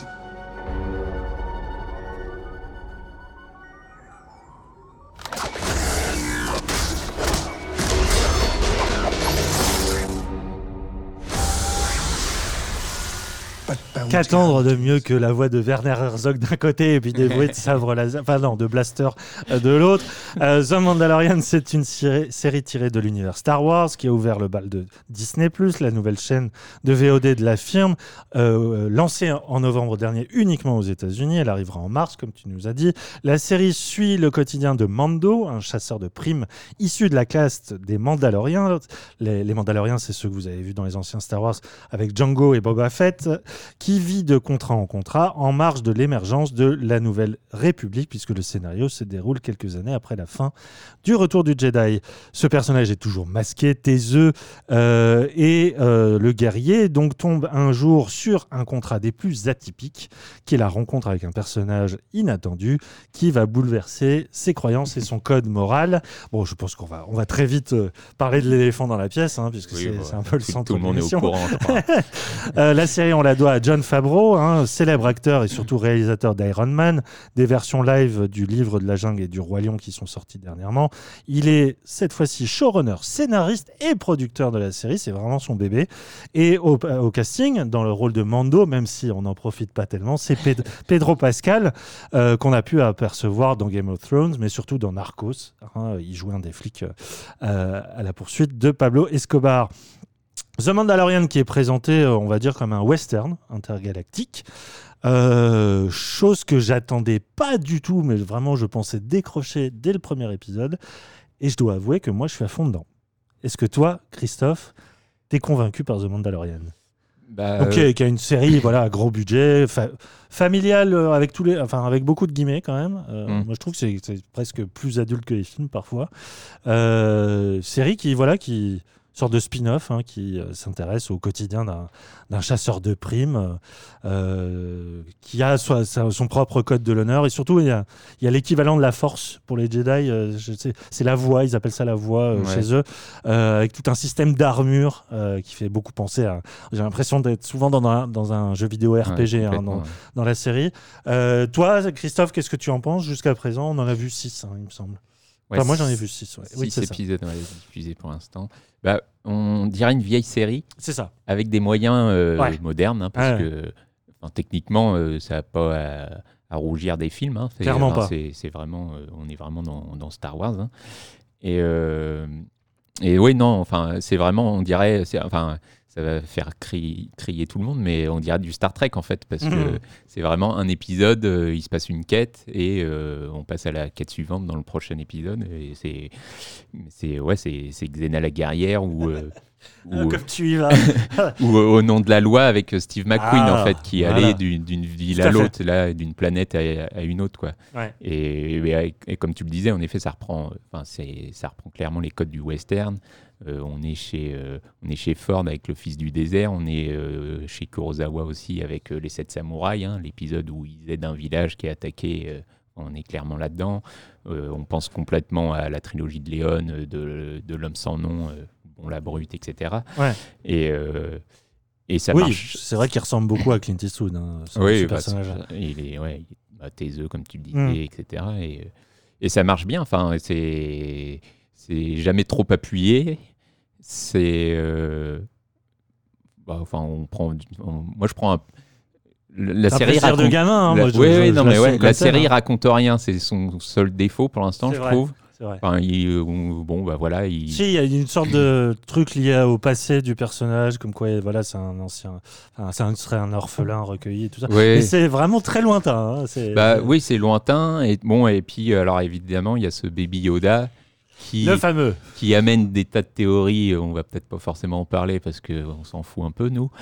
Mais euh, Oui, non, les puristes, oui, non, c'est leur, problème. Mais effectivement, la série commence sur ce contrat qu'on confie au, au Mandalorien qui se révèle être retrouver ce petit euh, bébé Yoda hein, euh, qui. euh, euh, on peut, non, on va pas spoiler, non, on spoil pas, mais bon, qui, a, euh, bon, bah, c'est un, bébé Yoda, donc euh, comme Yoda, il a des prédispositions, on va dire, avec la Force. bah oui, non. Bah, enfin, malgré tout, c'est vrai que ce personnage intrigue parce que bah, euh, pourquoi on le voit pas dans la des nouvelles trilogies maintenant Est-ce que ça veut dire qu'il va mourir? D'où il vient? Est-ce que Yoda il, a, il il avait des enfants Est-ce que Hmm. c'est un clone et du coup on reparle des clones Ah ouais, toi, tu ah oui, as vraiment fomenté des théories, d'accord. Ah oui, oui. bah, Ah non, enfin, j'ai vu un bébé Yoda, j'ai dit putain, il est trop mignon, je, je le trouve trop cool. Et ça suffit. hein. Bah, Il y a vraiment des théories là-dessus, en tout cas, bah, le fait que c'est un clone et que Mm. bah, ils auraient cloné Yoda notamment, et que c'était. Enfin, oui, Ah, c'est pour ça que l'Empire ouais, s'intéresse à lui. D'accord, ok. Mais bon, euh, voilà. Enfin, mais pour l'instant, ça, ça reste presque. euh, autant au début, voilà, on revenait pas mal dessus. Là, ça fait deux trois épisodes où, bah, Enfin, à chaque fois, lui, il fait en sorte de, de le sauver parce que les gens le, le veulent, mais bon, voilà, à chaque fois, on repasse sur autre chose. Et, euh, mais oui, comme je le disais, franchement, c'est c'est vraiment un pur divertissement. Ouais. Et euh, c'est hyper plaisant, c'est c'est vraiment c'est bien foutu. C'est très bien foutu, je trouve. Euh, surtout que moi, il y a un truc que j'aime beaucoup, euh, chose que j'ai- je trouve qui s'est perdu euh, dans, dans les, les nouveaux films, et je parle même pas des films d'animation, qui, enfin les séries d'animation, tu sais, la guerre des Claudes et tout ça, ça m'a ça m'a jamais intéressé parce que il y a ce côté euh, beaucoup trop fan service, de, de- puis de, de rouler les muscles en termes de, de représentation technologique, alors que Mandalorian. Et pourtant, je déteste John Favreau. hein. Vraiment, c'est un cinéaste qui me, qui me répugne, mais à un point. Euh, bon, en tant qu'acteur aussi, je le trouve, je le trouve jamais très convaincant. Mais là, il a une super idée, c'est de revenir à l'état d'esprit des premiers films. Et quand on voit, à chaque fois, il y a des situations de- d'action, de, de, de fusillade et tout ça, et notamment la première, celle qui ouvre la série, c'est vraiment une relecture de la cantina. Et- mais, je- mais vraiment à ce côté poussiéreux, euh, à l'ancienne, vieillot. Enfin, le bébé Yoda, la plupart du temps, c'est pas de l'image de synthèse, c'est de l'animatronics. En tout cas, c'est un rendu animatronics. C'est ça que j'adore. ouais. C'est vraiment ce, ce retour à l'esprit de Frank Oz, le, le marionnettiste de Yoda à la base. Et euh, dans le dernier épisode, c'est une relecture de la scène des coursives de l'étoile noire. Mm. Enfin, y a- à chaque fois, il, il ré- il réemploie les décors mythiques de la première trilogie. Et surtout cet esprit, comme tu as dit, très bah, euh, western et film de sabre japonais, qui étaient vraiment les deux mamelles d'inspiration de Lucas. de ouais. Lucas à la base. Mm.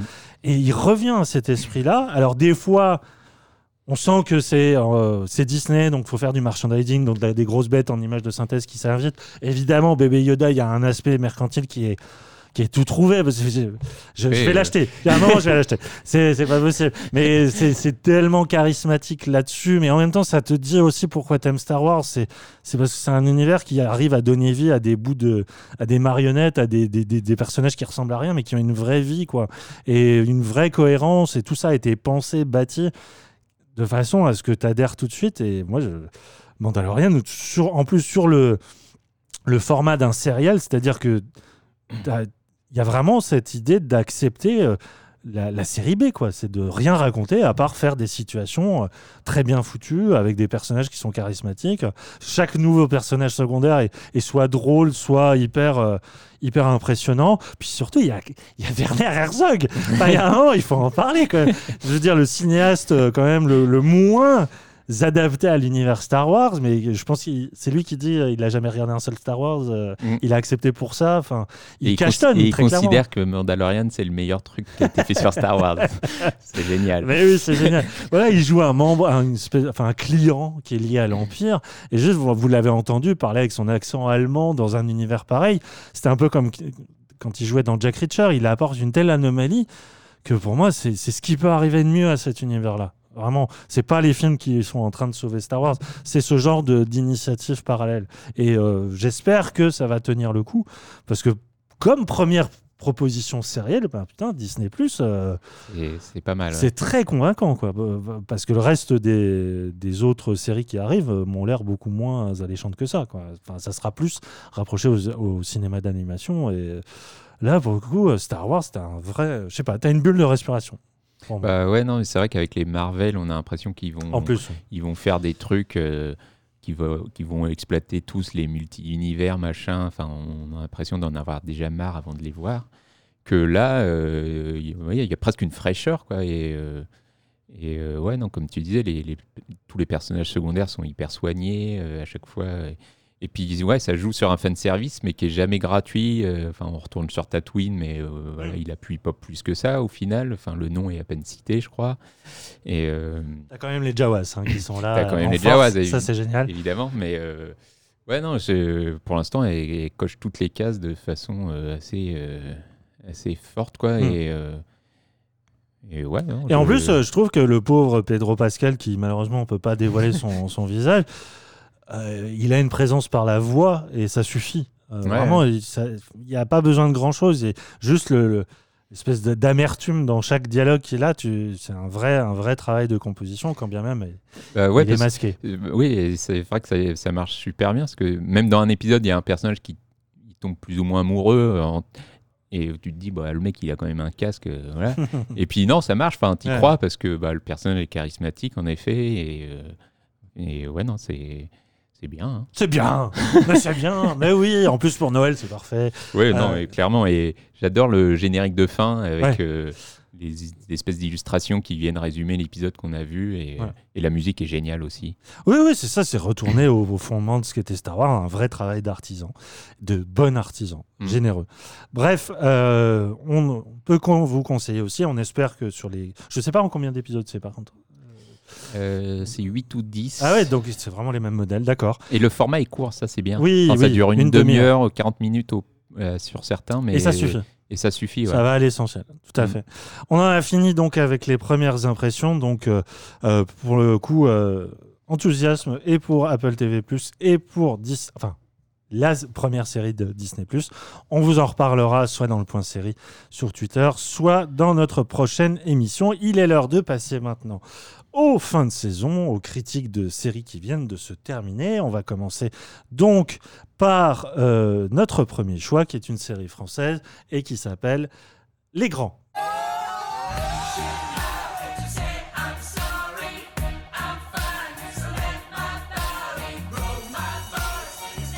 Vous avez 4 heures. C'est fini. J'ai rien écrit. 4 copies doubles, c'est pas mal quand même. J'ai fait que l'intro là. S'il vous plaît.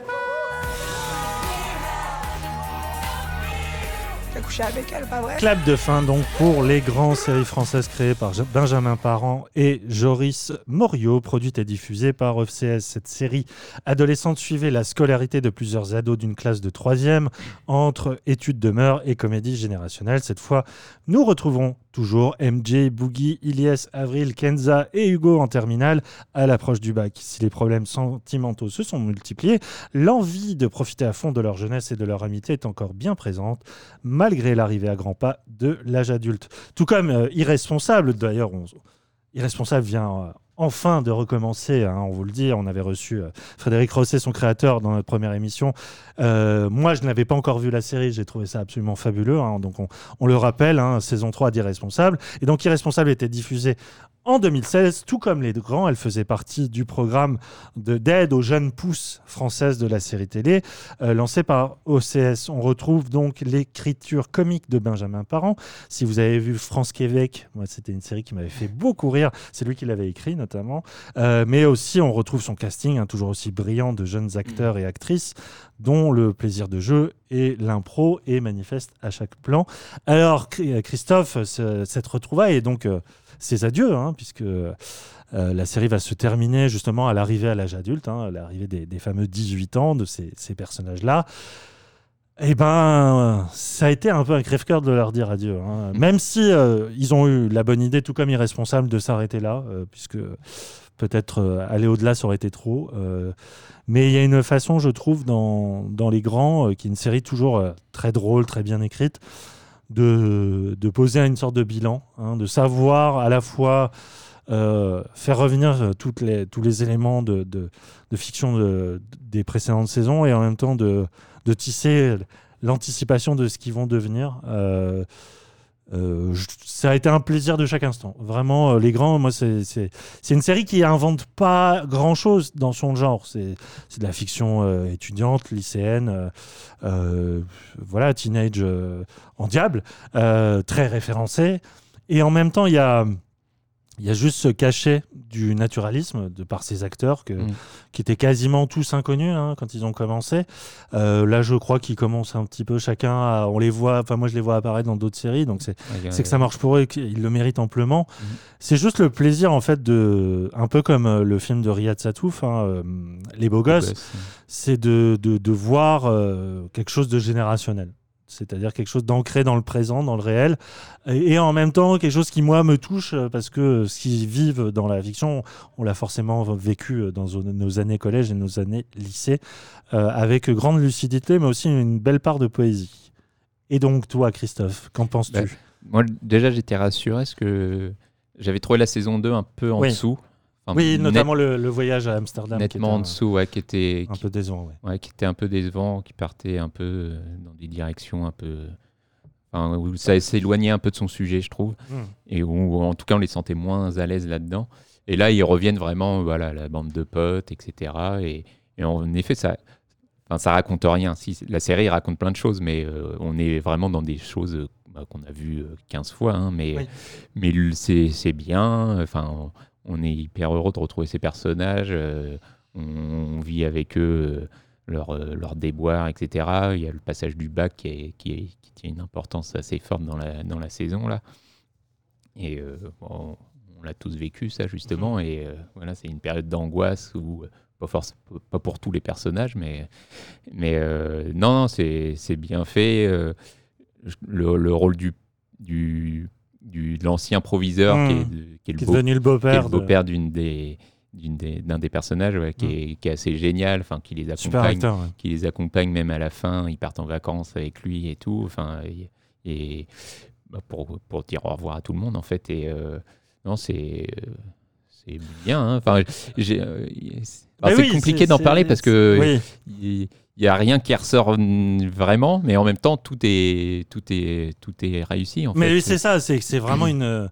C'est un sentiment de plénitude en fait qui, qui plane sur, euh, sur, euh, sur les grands à chaque fois. Et c'est vrai que euh, dans les précédentes saisons, il y avait des digressions qui pouvaient. euh, alors que c'est une série très courte hein, qui, va, qui essaie d'aller à l'essentiel, mais c'est vrai que des fois on a l'impression qu'elle faisait du surplace.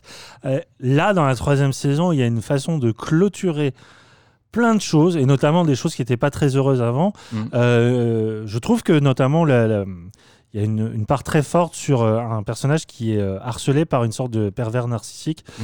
Euh, chose qui, dans la précédente saison, était un peu laissée en, en plan à un moment. Et là, il y a une façon de, de ré- de régler ses comptes avec ça que je trouve très très réussie, notamment grâce à son actrice. Et puis, bon, il y a quand même quelque chose qui surnage pour, euh, pour le coup, c'est c'est le fameux moment des adieux. Des adieux entre les personnages, mais surtout des adieux avec les spectateurs. Et il y a cette scène très casse-gueule, je ne vais pas détailler, mais j'ose dire que on sent que les créateurs ont regardé Six Feet Under et ont vu la fin de Six Feet Under et ils font une sorte de fin poétique comme ça. Alors c'est pas du tout le même traitement. C'est ça passe par tous de vieillesse, etc. Ouais, non, c'est juste une relation à la photographie que je Ouais. trouve. Alors là, moi- j'étais vraiment très très ému à ce moment-là, Euh, alors que la série était très légère jusque-là. C'est une série qui parlait de choses graves, mais toujours avec une forme de de, de second degré qui faisait qu'on tombait jamais dans le misérabilisme, jamais dans le pathos. Et c'est ça que j'adore avec les grands, c'est que c'est c'est une série très adulte sur des, euh, des, des, des problèmes adolescents. Et euh, je- la fin, pour le coup, m'a complètement cueilli d'un point de vue émotionnel. Parce que c'est là où je me suis dit, putain, c'est vrai qu'il faut leur dire au revoir, merde. et euh, et c'est fait avec une telle élégance, une telle euh, joliesse que euh, vraiment, euh, ça restera comme une des, des plus belles propositions qu'OCS a pu produire. et j'espère qu'ils vont continuer hein, à, à faire ça, Ouais. OCS, parce que Ouais. c'est c'est précieux. Ce- hein. Ce qui est C'est un étonnant, très beau est- tremplin en plus. Ouais, ce qui est étonnant surtout, c'est que c'est hyper bien mis en scène.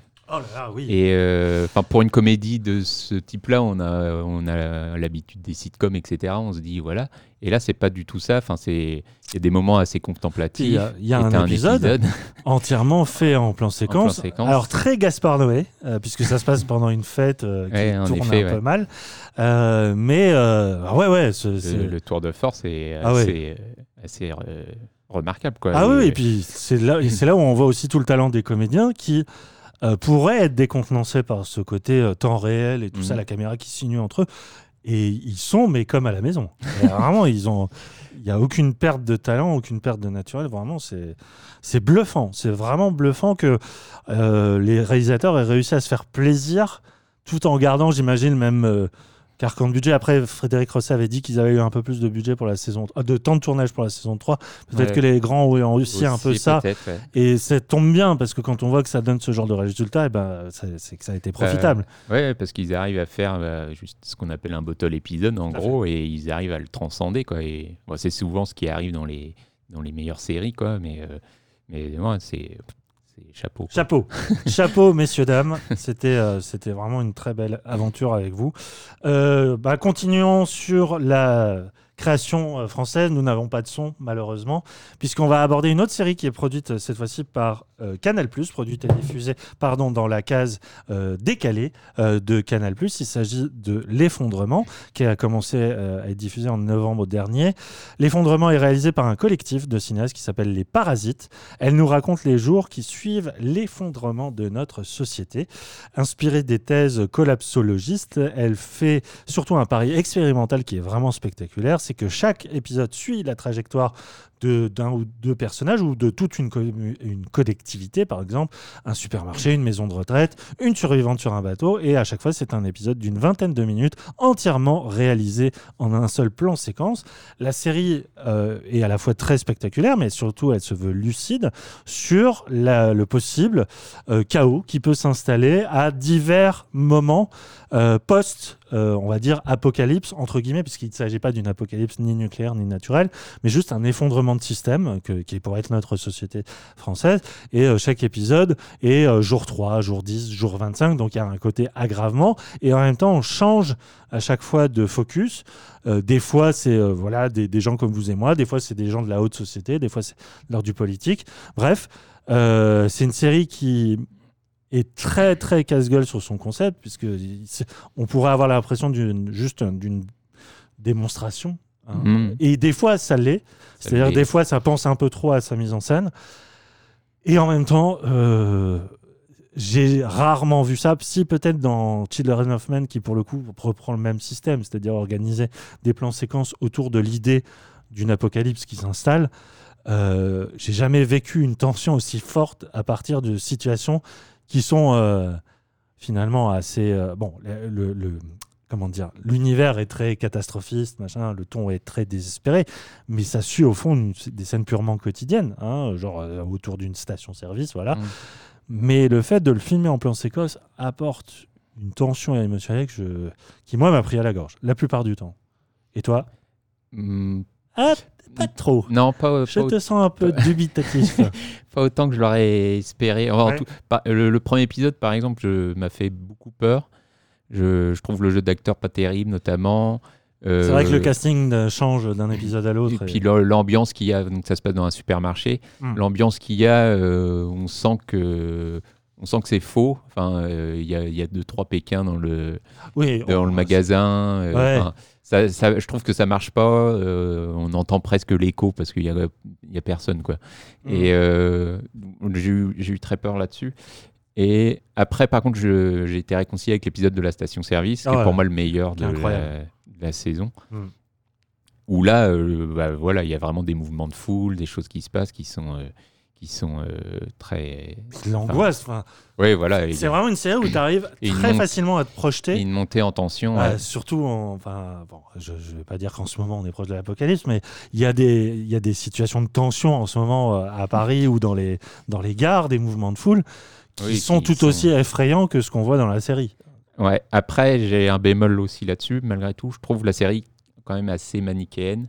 Enfin, Et en, enfin, en, en tout cas, elle- enfin, la, ça- la réponse de la série à chaque fois, c'est la violence. Elle anticipe le pire, ça c'est sûr. Et, et surtout, enfin, cette violence, elle arrive, mais euh, euh, en deux secondes, quoi. Enfin, Mm. dans Walking Dead, euh, on peut retrouver des, des rapprochements avec, mais Mm. la violence, elle arrive, mais elle met du temps à se mettre, ou en tout cas, c'est, enfin, les personnages mettent du temps à se dire, euh, je vais y aller. Ouais, quoi. mais le Walking Dead, on est déjà sur l'après, alors que là c'est vraiment. Ouais, mais euh, enfin, il y a- bah, justement, enfin, je veux dire, il s'est passé plusieurs années et les personnages sont encore en train de se dire, est-ce que je dois vraiment faire ça? Alors que là, il y a Ouais. il y a un épisode euh, qui se passe dans un village. Oui, qui est, ouais, qui est pas un là. des personnages, euh, enfin, ils hésitent pas pas, à tuer là, et Mm. enfin, je, trouve l'escalade trop, trop précipitée. Enfin, je, je veux bien que ça soit la panique et le chaos, mais Ah, euh, de je là à tuer de sang Ah, tu froid sais, d'un coup. euh, euh, Si tu regardes euh, ce qui s'est passé à Hong Kong euh, euh, entre les manifestants et police, euh, policiers, euh, enfin euh, des balles perdues, il y en a eu aussi. Il y a des gens Ouais, mais là, il y a, y y un- c'est- il y a un vrai moment de.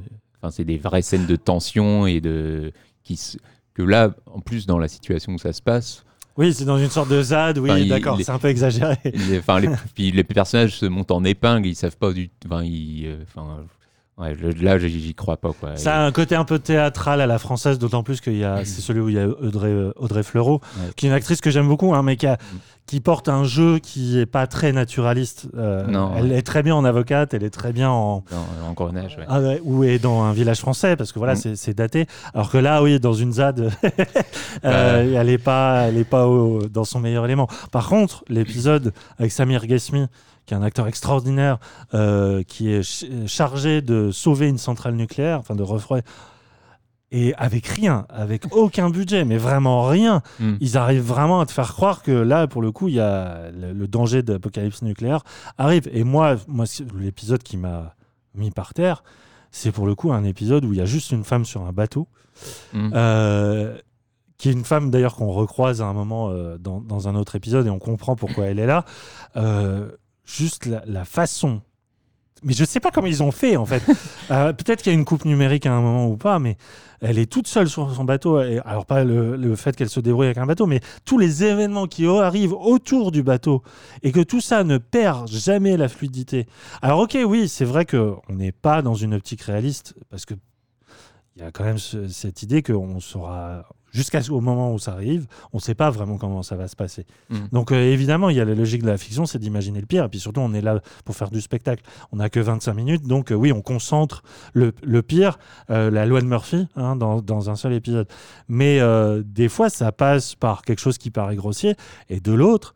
Euh, d'autres fois où c'est moi ça m'a renversé de, de Mm. maîtrise alors que ces mecs là je, je sais pas d'où ils sortent mais vraiment je je sais pas qui sont ces gens c'est enfin, c'est un collectif donc j'imagine c'est des gens qui sont habitués à des processus expérimentaux mais je sais enfin qu'une série française Dame le pion en termes conceptuels et une série américaine sur le même sujet avec le Mhm. même dispositif rien que pour ça moi je suis soufflé Ouais. pourquoi les, les- pourquoi les Américains ont jamais fait ça Ah, alors des épisodes en plan séquence il y en a plein Ouais, aux États-Unis mais de manière aussi euh, conceptualisée et sérialisée ouais. ah, je suis assez. euh, Comment euh, Canal là pour le coup, ils ont, ils ont une nez creux d'avoir validé une telle euh, proposition. Après oui, bah, c'est un- une anthologie, donc euh, il y a Ouais, le défaut d'une anthologie. Justement, moi, c'est les, épisodes les moins spectaculaires, entre guillemets, que je préfère, je pense. euh, Mm.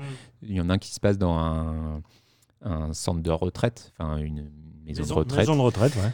et, Qui est euh, qui est terrible. qui est terrible. Qui Et, est vraiment mais, terrible. mais pour le coup, là, je trouve que ça joue un peu plus sur les, les- bah, l'émotion, etc. Et moins peut-être sur la mise en scène, même si elle reste euh, euh, toujours euh, très impressionnante. Mm. Et euh, voilà, c'est, et j'aime enfin, un épisode aussi avec un, ben, une espèce de, de, de bourgeois, enfin de riche, Ouais. euh, qui, Qui doit où- prendre un avion. Voilà, où on comprend que eux avaient plus ou moins anticipé ça, et ils ont un programme spécial, et, Mm. et où je trouve que ça marche pas mal parce que bah, pour le coup, là, on fait du voyage aussi, et, euh, Ah ouais. et là, pareil, ils arrivent à Et tenir. oui. euh, et Et oui, à un tenir leur moment, ils montent dans l'avion quand même. Oui. Le caméraman monte dans l'avion. Bah, c'est ouais. de la prennent- folie.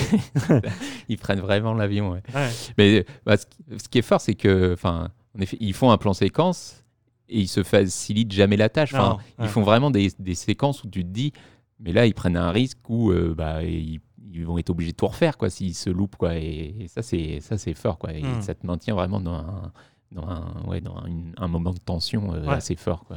Ouais, donc euh, juste, juste pour la proposition et juste pour les, les pics de tension que, que, que ça génère, euh, il faut vraiment jeter un œil à l'effondrement.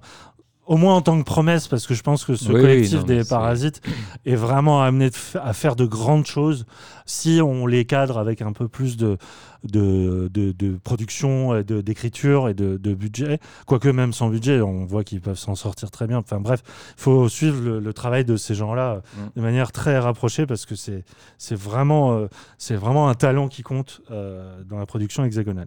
Et bravo à Canal pour ça. Euh, on enchaîne pour le coup avec une, une- une série beaucoup plus installée. Il s'agit donc de la cinquième et dernière saison de The Affair.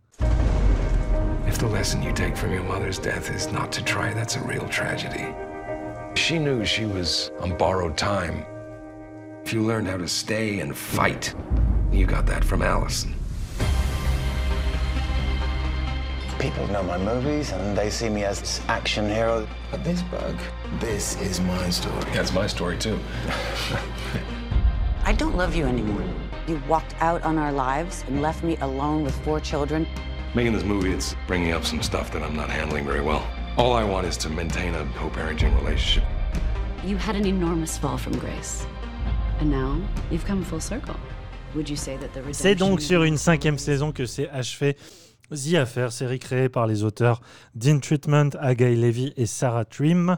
Pour, pour rappel, pardon, la série démarrait sur la rencontre et la relation extra-conjugale entre Noah Soloway, romancier et père de famille, et Allison, une serveuse qu'il rencontre à Montauk, dans les Hamptons, la ville où il est en vacances avec ses proches. En cinq saisons, la série s'est ingéniée à étudier l'impact et les conséquences de... Pardon. Excusez-moi, je meurs. Elle l'impact et les conséquences de cette aventure sur la vie des deux personnages et surtout sur leur entourage comme une espèce de malédiction frappant tout le monde après une quatrième saison magistrale qui signait le départ de son actrice principale Ruth Wilson. Cette dernière saison représentait une sacrée gageure, à savoir clôturer le drame familial et se débrouiller sans elle.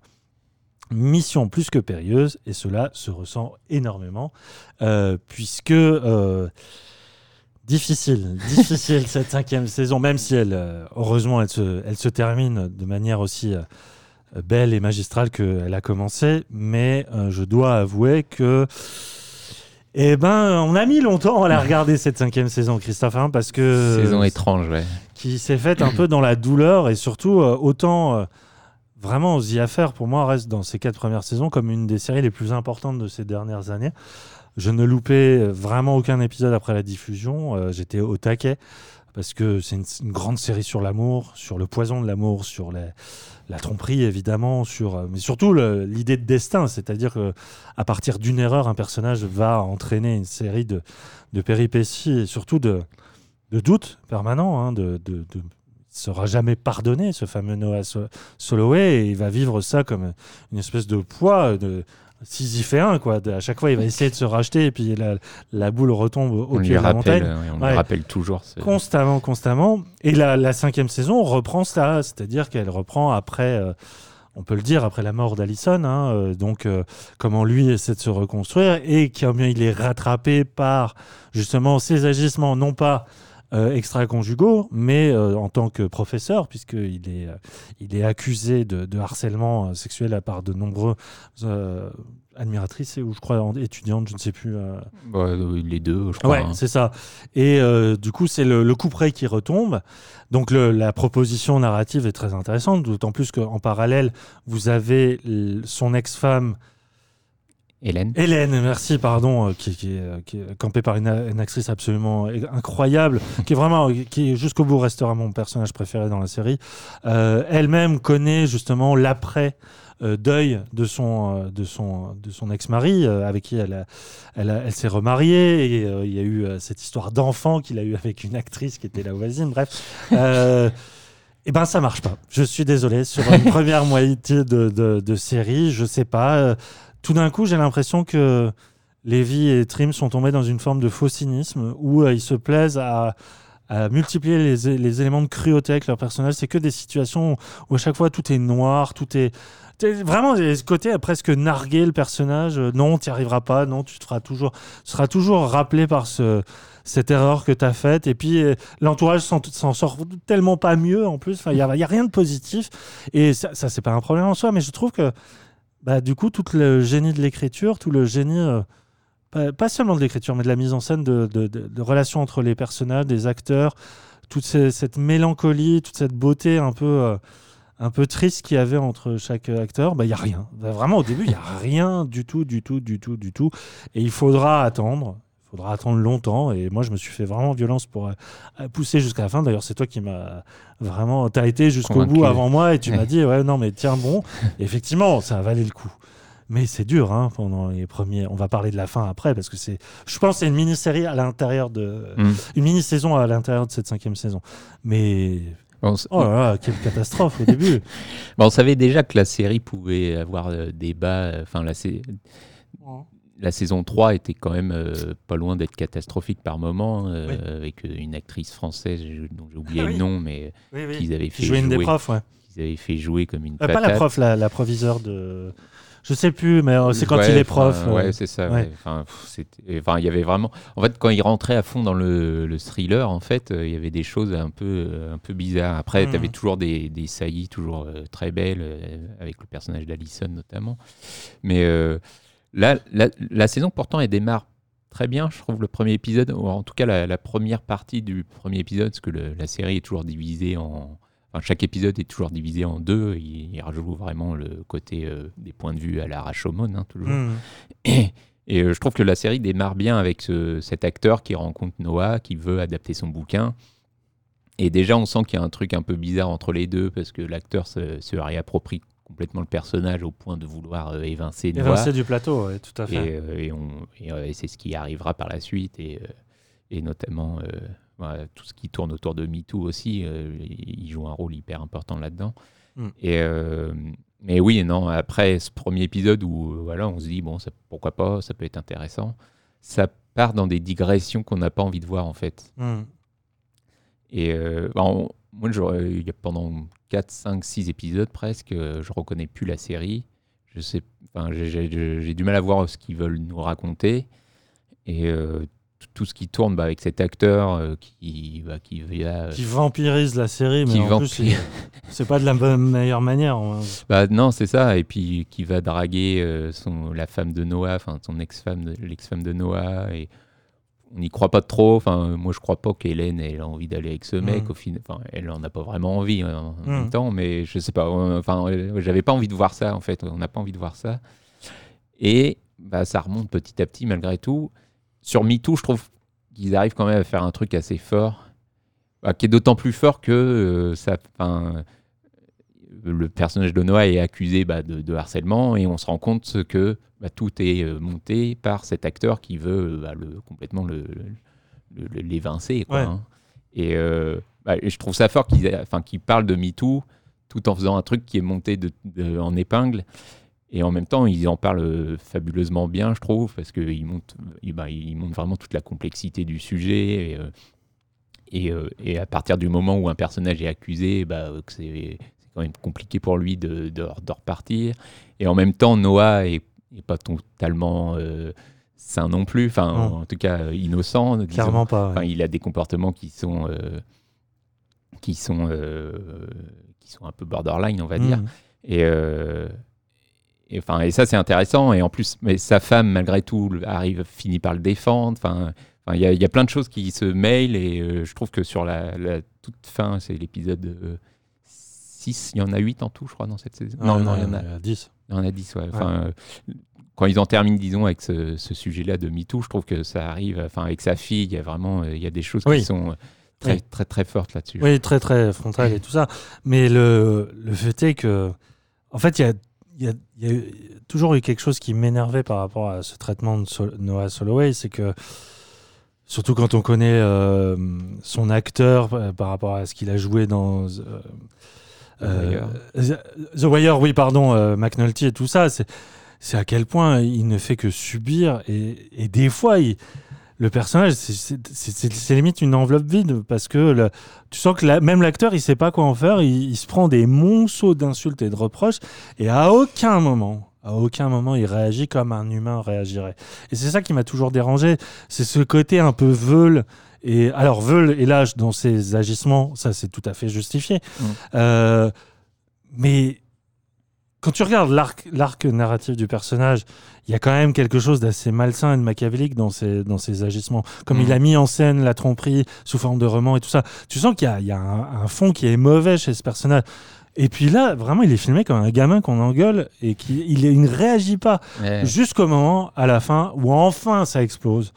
Enfin, il prend le- l'ampleur et enfin, la série montre que c'est une série euh, d'abord sur lui et sur le, le fait que euh, le personnage se rend compte, mais finalement, ça me poursuivra toute ma vie, cette, euh, cette histoire. Cette Mhm. histoire qui est bien sûr condamnable, mais qui euh, n'est qu'une relecture à chaque fois. C'est-à-dire qu'on a l'impression que le pardon n'existe pas. Quoi. Et, et surtout, l'idée de vivre une nouvelle vie, d'être un autre homme, d'être une nouvelle personne, lui est complètement retirée. Et, enfin, jusqu'à présent. Et enfin, il peut, dans cette fin de, dernière saison, ça explose enfin. Et Mhm. là, je retrouve la grande série qui est The Affair. C'est ce moment où eh ben, on organise de grandes scènes. Et il y a deux grandes scènes pour moi, c'est dans l'avant-dernier épisode et le dernier. dans l'avant-dernier épisode, c'est cette marche entre Noah Mm. et Hélène dans une sorte de désert euh, californien euh, qui est euh, plongé dans une sorte d'incendie général. Voilà, il fuit, il fuit la- son, sa maison et juste ils, euh, ils se retrouvent tous les deux face à. le- on sait, hein, comme le cinéma, euh, en utilisant le désert et la marche, a pu faire des grandes scènes contemplatives comme Jerry ou le, le film euh, Macadam à deux voix et tout ça. Enfin bref, c'est un, un univers qui est propice à l'introspection et ça marche très très très bien. C'est très très très beau parce que là enfin ils règlent leur compte Mhm. et surtout ils arrivent à se pardonner, ce que je trouve très beau. Et l'un comme l'autre, c'est- pas que à sens unique. Et il y a notamment une très belle séquence d'escalade et moi ça m'a parlé Euh, parce que euh, justement l'escalade c'est vraiment ce moyen pour régler les choses entre entre soi de, de- et ça marche très bien. Et puis il y a ce fameux moment du mariage. Euh, mariage qui est, qui est filmé de plusieurs points de vue et c'est là où on retrouve aussi la grande force conceptuelle qu'est The Affair, c'est de raconter un même éne- événement comme tu as dit à la Rashomon, c'est-à-dire selon plusieurs points de vue et à chaque fois le point de vue du personnage renvoie à la psychologie même et la façon dont on vit le même événement et euh, le mariage alors là pour le coup bon là j'ai Surtout au moment où il y a. J'ai lâché les vannes et notamment au moment où, il, si tu veux passer à l'extrait, on le met en fond sonore. Il y a une chanson qui sert de, comment dire, de flash mob euh, répétée par les personnages. Et c'est ce moment où les personnages enfin s'acceptent tous. C'est ça que je trouve très beau. Là, en plus, je la connaissais pas cette chanson qui est très belle, très euh, typée années 80. Et c'est là où enfin la série sauve son personnage principal. Et notamment, euh, elle va re- cette chanson va revenir à plusieurs endroits de la- de l'épisode. Et euh, là, là, pour le coup, j'ai j'ai pleuré toutes les larmes de mon corps parce que c'est magnifique. Ouais, bah, il y a vraiment, euh, c'est la réconciliation parce que euh, bah, Noah est, euh, est banni en fait de ce mariage de sa fille, quoi. Oui. Parce que ouais, il, y a eu un incident où lui s'est retrouvé dans un jacuzzi euh, avec sa fille. Dans euh, les saisons précédentes, ouais. Ouais, et qui a commencé, enfin, qui commençait à la draguer, mais il a- elle était de dos, il ne la savait pas. Enfin, ça a créé un incident et elle en a voulu Ouais. pour ça. On peut le comprendre. Et euh, surtout qu'il était bourré, etc. Ouais. Et, euh, et non, et cette chanson justement, elle, euh, elle se rend compte que c'est lui qui a préparé tout ça, euh, mal- malgré le fait qu'il soit banni de son mariage, et elle comprend. Enfin, elle le pardonne à ce moment-là, en fait, en, en voyant tous ces personnages, euh, enfin, toute sa famille danser pour elle. Et, et- et c'est lui qui les a réunis, en final. Et non, ouais, c'est très beau ce moment-là. Ouais. Et, Ouais, ouais, c'est. C'est toujours euh, très délicat de, de, de- de- de dire au revoir à ces personnages. hein. Surtout que c'est des, personnages qui ont tellement subi, tellement été le jouet d'un scénario vraiment cruel. Et en même temps, c'est- pas si cruel que ça parce que ça parle de la réalité de juste d'être en couple, d'avoir une vie Mhm. de famille, d'essayer d'être créatif et d'essayer d'être moralement droit. Et qu'à un moment, ça dévie et que tu le paieras pour toute ta vie. Euh, c'était difficile de dire au revoir à un personnage qui, qui a tellement mangé. Puis surtout, bon, il y a le deuil d'Alison aussi qu'il faut digérer. Mhm. Euh, moi, j'ai un très grand regret, c'est qu'on n'y ait pu une seule fois voir le personnage de Cole, qui était Ouais, pour le coup c'est- celui qui prenait le plus d'ampleur dans la saison précédente. Je crois que l'acteur a tout simplement pas. Enfin, je sais pas. y C'est quand même bizarre qu'un acteur disparaisse comme ça. Il est pas mort dans la série. Bah, Donc, euh, ouais, puis, il est annihilé, mais vraiment purement annihilé, quoi. C'était un, ac- enfin, c'était un des quatre gros. Ouais. quatre, par- Putain, j'arrive Au niveau du casting, c'était un des grands quatre noms, acteurs bah oui, principaux de la série, sûr. en effet, et où euh, il avait vraiment ses segments euh, Mhm. cool, quoi. Et, euh, et en effet, il est complètement évacué. On en parle un petit peu par moment, Oui, mais ouais. c'est vrai que ça fait, c'est ouais, assez bizarre ça. Ouais. Et euh, à la place, on met euh, Anna Paquin, donc actrice qui vient de, de True Blood, qui incarne la fille d'Alison, mais dans un futur. euh, D'ailleurs, la vision du futur est assez intéressante, que, comme quoi c'est une sorte de pré-apocalypse Ouais. qui nous attend. Et euh, du coup, ça donne euh, à la série à nouveau cet aspect de, de film policier, puisque elle enquête sur la, la disparition de sa mère. Et pendant très longtemps dans la série, ces séquences-là ne servent à rien. Enfin, en tout cas, elles desservent, elles desservent pardon, le propos de la série. Et ce n'est que à la toute fin où elle fait le lien avec donc Noah. Et là, ça donne lieu à une des plus belles scènes de la série qui, qui est juste monstrueuse d'émotion, de, où finalement tout, tout est pardonné, mais, mais moi aussi de mon côté. C'est-à-dire que Mm. tout est pardonné envers la série de, de cette fameuse saison que je détestais et qui enfin me fait euh, dire mais non, ok, The Affair, ça a été une grande, ça a été une grande série. Et euh, des fois, les grandes séries ont un peu euh, des, des moments de moins bien, euh, mais au moins, elle sait se rappeler à son, à son excellent souvenir dans ses derniers pas. Donc euh, voilà, c'est une très très grande série. Il faut, même si voilà, il- au début, euh, j'en ai douté, c'est c'est à voir Ce qui est et à revoir Ce surtout. qui est surprenant et, et fort en même temps, c'est qu'elle a le courage de, du happy end, en fait. Ouais. Et, Oui, euh, c'est vrai. Alors ça peut, ça peut décevoir peut-être, mais euh, vu, en effet, vu tout ce qui s'est passé, vu ce que les personnages ont vécu, ah, ça fait du bien, quoi. Oui, et euh, c'est ça. enfin, euh, Un peu d'humanité. Et le dernier plan euh, de, qui est sur Noah, qui est génial, quoi, qui, Mm. qui en plus lui est apaisé avec lui-même enfin et qui peut bah, continuer sa vie et avec tout ce que tout ce qu'il a pu vivre, quoi. Ouais. Mais, mais non, je trouve je trouve je trouve ça très beau de de- de- d'oser finir là-dessus et et même de remettre des personnages ensemble et ça, ça, Oui. ça m- enfin, ça marche bien parce qu'il y a une vraie évolution. euh, Ça faisait quelques saisons qu'on voyait venir aussi. Et, euh. Non, non, c'est. euh, voilà, il se rattrape vraiment sur ces deux Ouais. derniers épisodes. euh. Et ils vont nous manquer très fortement. Une- un vrai crève-cœur hein, sur le dernier plan. Euh, mais euh, tout comme Les Sopranos ou Six Feet Under, c'est une série qui se conclut magistralement sur une chanson. Ouais. Euh, et cette chanson, aujourd'hui, on peut plus l'écouter euh, autrement qu'avec cette émotion-là qu'elle nous a fait vivre. Donc, euh, Bah, D'ailleurs, il y a, y y encore un peu de Six Feet Under aussi dans, Très cette, clairement. dans cette fin. euh, Très clairement, ouais. Les maquillages, pas toujours. euh, pas toujours heureux, mais à mon avis, c'est volontaire. Ouais. Euh, donc euh, voilà, on dit au revoir à The Affair et ça reste quand même une des grandes séries de ces années 2010. On passe à un tout autre sujet maintenant avec une série française qui s'appelle Mortel. Il y a quelque chose dans l'air. Quelque chose de mauvais qui approche. Désobéissant. Fourbe. Je t'ai vu coller des affiches pour retrouver ton frère. Je peux t'aider Attends, attends, attends. Tu- crois que si j'avais besoin d'aide, je viendrais voir un clochard comme toi? C'est un 21 novembre qu'a débarqué Mortel, troisième série française après Planqueur et Marianne à être produite par Netflix. À la croisée de la science-fiction et des comics, elle raconte les aventures de Sofiane et Victor, deux lycéens que tout oppose dans la vraie vie, mais qui se voient réunis par le sort avec l'apparition de pouvoirs surnaturels complémentaires suite à un pacte signé avec une divinité vaudou qui a promis à Sofiane de retrouver la trace de son grand frère disparu mystérieusement. Très clairement, dès le pitch, on sent qu'on est devant quelque chose qui est pas banal. hein. Et euh, outre une ambition énorme à faire coexister la fiction de banlieue et le paranormal, la série est aussi l'occasion de découvrir un casting d'acteurs assez méconnus, mais tous excellents.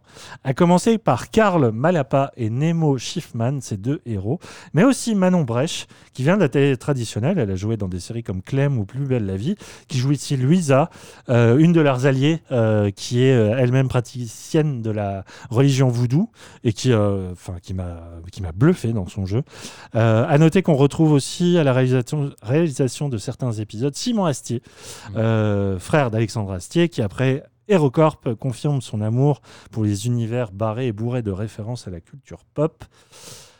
Sacré objet, hein, conceptuel que mortel. Moi, le- je me souviens de la- du premier trailer diffusé deux semaines avant sa, sa- sa parution. C'était un... Ouais, j'ai dit 21 novembre. J'ai eu très, très, très peur parce que vraiment, il y a ce côté à la fois aller vers le, le naturalisme social. Euh, voilà, euh, ça se passe pas en banlieue parisienne, ça, ça a été tourné près du Havre. Euh, donc ce voilà, mélanger ce côté très brut de décoffrage et science-fiction pure avec ce personnage de sorcier vaudou qui a des, des lunettes néon rouges et ça donne un mélange des genres au début. Tu te dis mais vraiment les gars, mais qu'est-ce que vous avez fumé avant d'aller Netflix surtout qu'est-ce qu'ils ont été produire un truc comme ça? Et vraiment je fais amende honorable parce que j'ai dès les premières minutes je me fais mais ah mais ça marche. Mais ça marche hyper bien en fait.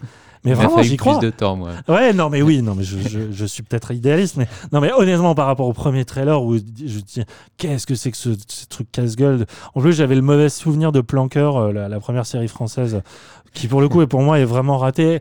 Mais en fait ça a rejoint Marianne. C'est euh, sur Oui, plein d'aspects. plus, euh, sur plein d'aspects c'est-à-dire oser aller euh, sonder des territoires qui normalement sont réservés aux anglo-saxons et euh, on y va mais en, fait avec pour moi, la plus, la plus belle euh, qualité de la série, c'est sa croyance. C'est la croyance dans son univers. Et, euh, et c'est fait de briques et de broc. Vraiment, des fois, ça pue ça sent l'amateurisme, pardon. Euh, mais juste, ils ont la foi dans ce qu'ils disent et ce qu'ils racontent. Et surtout, les acteurs croient eux aussi dans ce qu'ils font. C'est-à-dire qu'ils ont des, des pouvoirs. Mm. Et c'est des pouvoirs assez cheap. hein. C'est des pouvoirs de manipuler les objets ou d'aller dans les, les pensées des gens. Mais juste, des acteurs y croient et du coup, au bout d'un moment, tu cèdes. Les, tes, tes digues euh, de, de- de crédibilité cèdent avec. Et moi, je trouve que moi, je suis rentré dedans, dans cette histoire. Ouais, bah, moi j'avoue que le, le- le début me faisait un peu peur parce que euh, c'est- le jeu est assez théâtral. euh, Il Ouais. y a un truc. euh, enfin, j'ai du mal à rentrer dedans, le- le- la vision de la banlieue ou même euh, le, tout ce qui est le côté un peu teen drama en fait euh, marche euh, moyennement quoi. Et enfin, je trouve ça assez, même assez grossier par moment, enfin avec le, personnage du un peu marginal qui est, qui est bolossé par tout le monde. Enfin, je- on est vraiment dans la caricature, quoi. Mm. Et justement, c'est euh, au moment où la rencontre avec les deux, et où là, ça devient un peu plus euh, subtil, justement. Et surtout, on s'attache vraiment à ces personnages. Enfin, euh, le héros qui est, qui est au début, en effet, un peu le, le, le wesh de banlieue qu'on a pu voir dans des films pas toujours recommandables. Ouais, très, peu- vite, très vite, il abandonne cette euh, posture-là. Voilà, c'est ça. Et, et très vite, il devient assez euh, bah, plus, fou- plus fouillé que, que ce qu'on pense. Mm. Et, euh, et non, et, après, je trouve, voilà, la série, surtout, elle est jamais meilleure, je pense, quand elle, est, quand elle attaque vraiment le côté fantastique et qu'elle oublie un peu ce teen drama qui est, qui est un peu plus léger, moins, Mm. euh, moins pertinent. Quoi. Enfin, on sent qu'ils ont vraiment voulu faire un truc un peu de super-héros vite fait. Et, et là, là-dessus, ça marche bien. euh, enfin, on, on sent vraiment l'influence de. Il y a un peu de Misfit, quoi. Bien sûr, oui.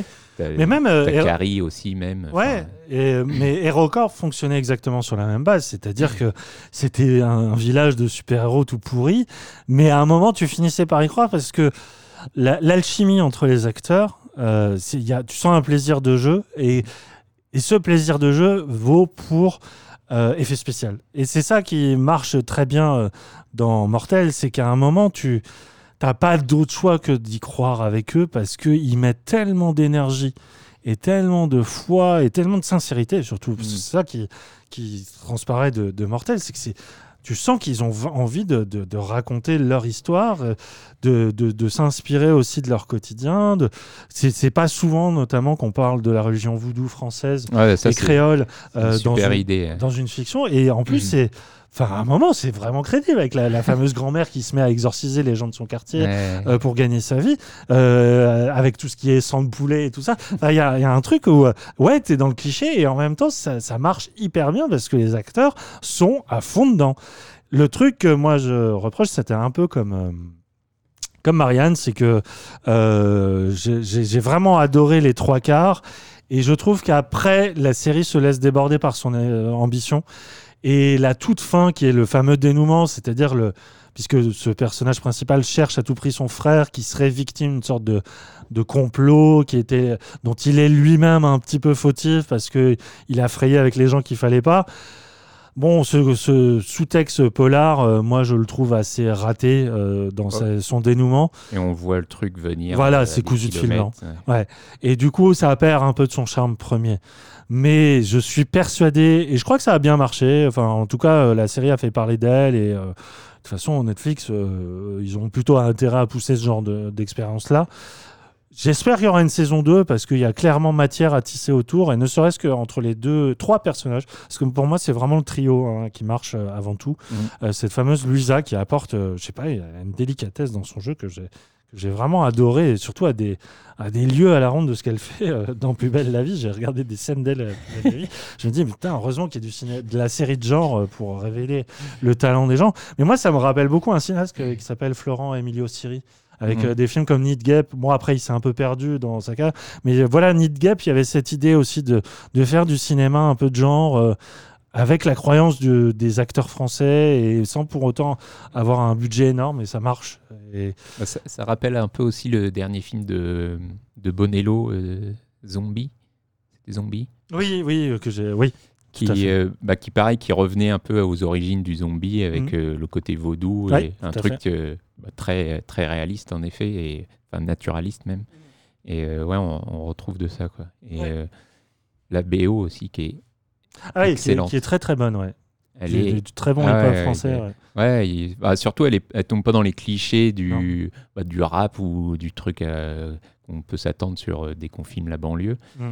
Et euh, non, enfin, il y a des morceaux qui sont excellents. Alors, elle en, je- elle, elle en abuse un peu parfois, ou en tout cas, elle pose beaucoup trop d'images sur sa musique. Mais euh, il y, a, enfin, y a vraiment une diversité aussi qui est, qui est très appréciable. Ouais, non, il y a un vrai, un vrai nid de talent euh, qui, se, se cache dans Mortel et euh, je pense que si on.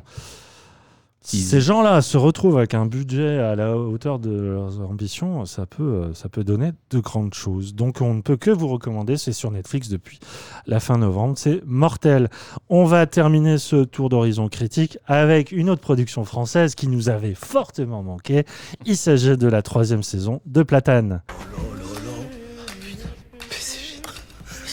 Ma gueule, il est 3h du mat. Mais non, mais excuse-moi, mais là j'ai une inspiration de malade. J'ai même trouvé le thème de ma série, c'est démon. Éric Judor, le plus grand créatif de tous les temps, a un problème. Tu crois en la réincarnation, toi Le truc avec les ongles Bien sûr, j'y crois. Ça fait hyper mal, ça. Un gros problème. J'ai été Hitler dans une autre vie. Hitler Merde. Hitler, oui, six ans de réflexion auront donc été nécessaires à Eric Judor pour retourner à sa série phare entre satire méta du show business et auto-parodie de lui-même. Platane met en scène le quotidien de la star et de ses mésaventures dues à son caractère veule et complètement mytho. On retrouve aussi la plupart des membres de son entourage, à commencer par l'incroyable Flex, joué par Afid Benamar, qui a co-créé la série. Euh, Flex, son pote parasite euh, qui vit à ses crochets, qui a, qui a trouvé un nombre, encore une fois, dans Tourloupe pour lui pourrir son existence. Bien sûr, c'est aussi l'occasion de profiter de nouveaux guests qui sont très nombreux. Évidemment, Ramsey est à nouveau de la partie, Jamel Debbouze, Florence Foresti, Bunaimin, Chinois Marrant, Monsieur Fraise ou encore Mathieu Kassovitz euh, sont là pour lui donner la réplique. J'en oublie et volontiers. Et euh, Effectivement, Platane a, a subi une grosse pause puisque Judor, on sentait qu'il avait besoin de prendre du large par rapport à ce personnage-là. C'est vrai que à y repenser, la deuxième saison m'avait euh, euh, m'avait un peu saoulé sur sa deuxième moitié parce que c'est une série qui est vraiment calquée sur un auteur qui est une référence pour lui, qui est euh, celui de Curb Your Enthusiasm, euh, Larry David, euh, qui lui-même se met en scène en tant que personnage hypocrite, qui à chaque fois monte des, des séries de mythos et de situations invraisemblables et qui à chaque fois se retrouve victime du sort. Et la, la composition des épisodes de Platane est vraiment calquée sur celle de Curb Your Enthusiasm. Donc on sentait qu'il y avait déjà une sorte de truc un peu érodé dans la deuxième saison. Judor, entre-temps, a fait euh, du cinéma, il a fait notamment Problemos. Euh, il est passé par la case euh, le réalisateur de... Quentin Dupieux. oui, merci. Il est passé par la case du pieux.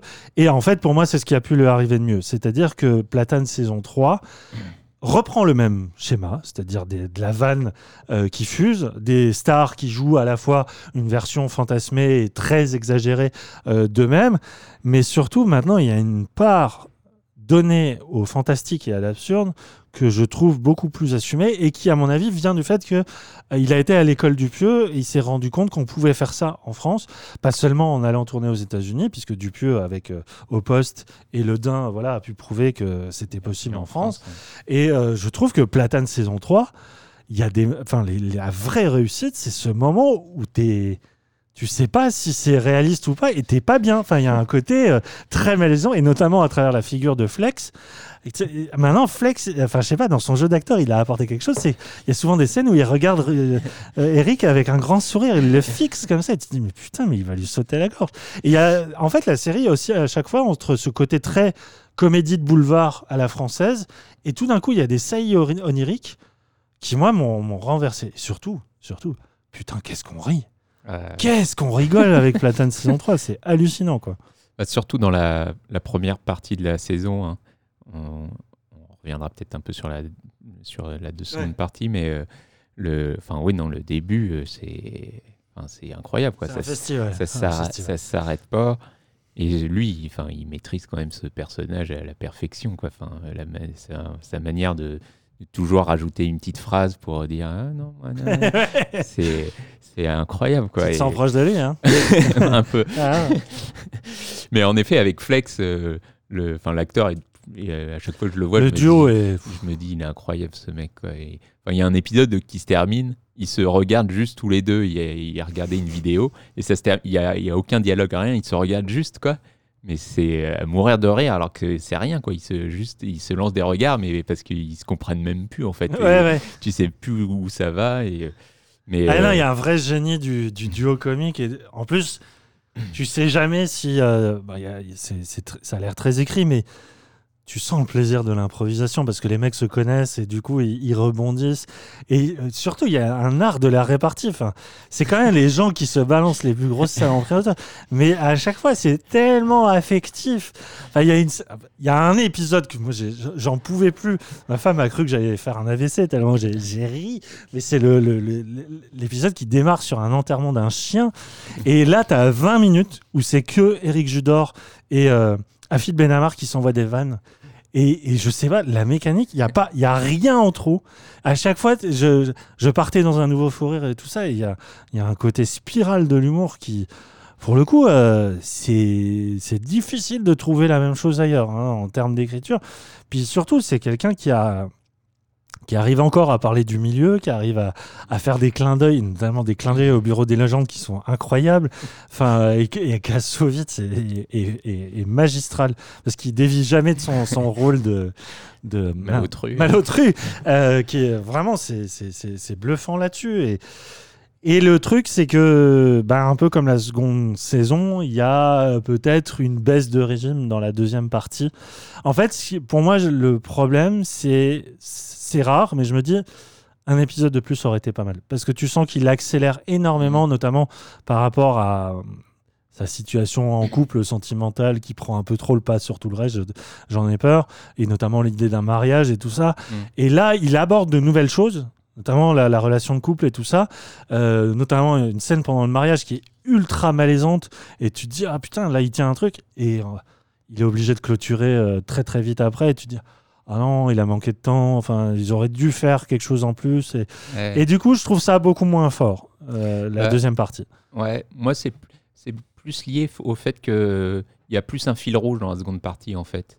Et c'est enfin, bizarre, mais euh, je trouve justement la série meilleure quand elle est euh, bon, quand tu sais même plus ce qu'il raconte en fait et qu'on est dans l'absurde total. Enfin, au début, il fait des pubs, mais euh, euh, dès le deuxième épisode, il en fait plus. On, on sait pas trop ce qu'il fait.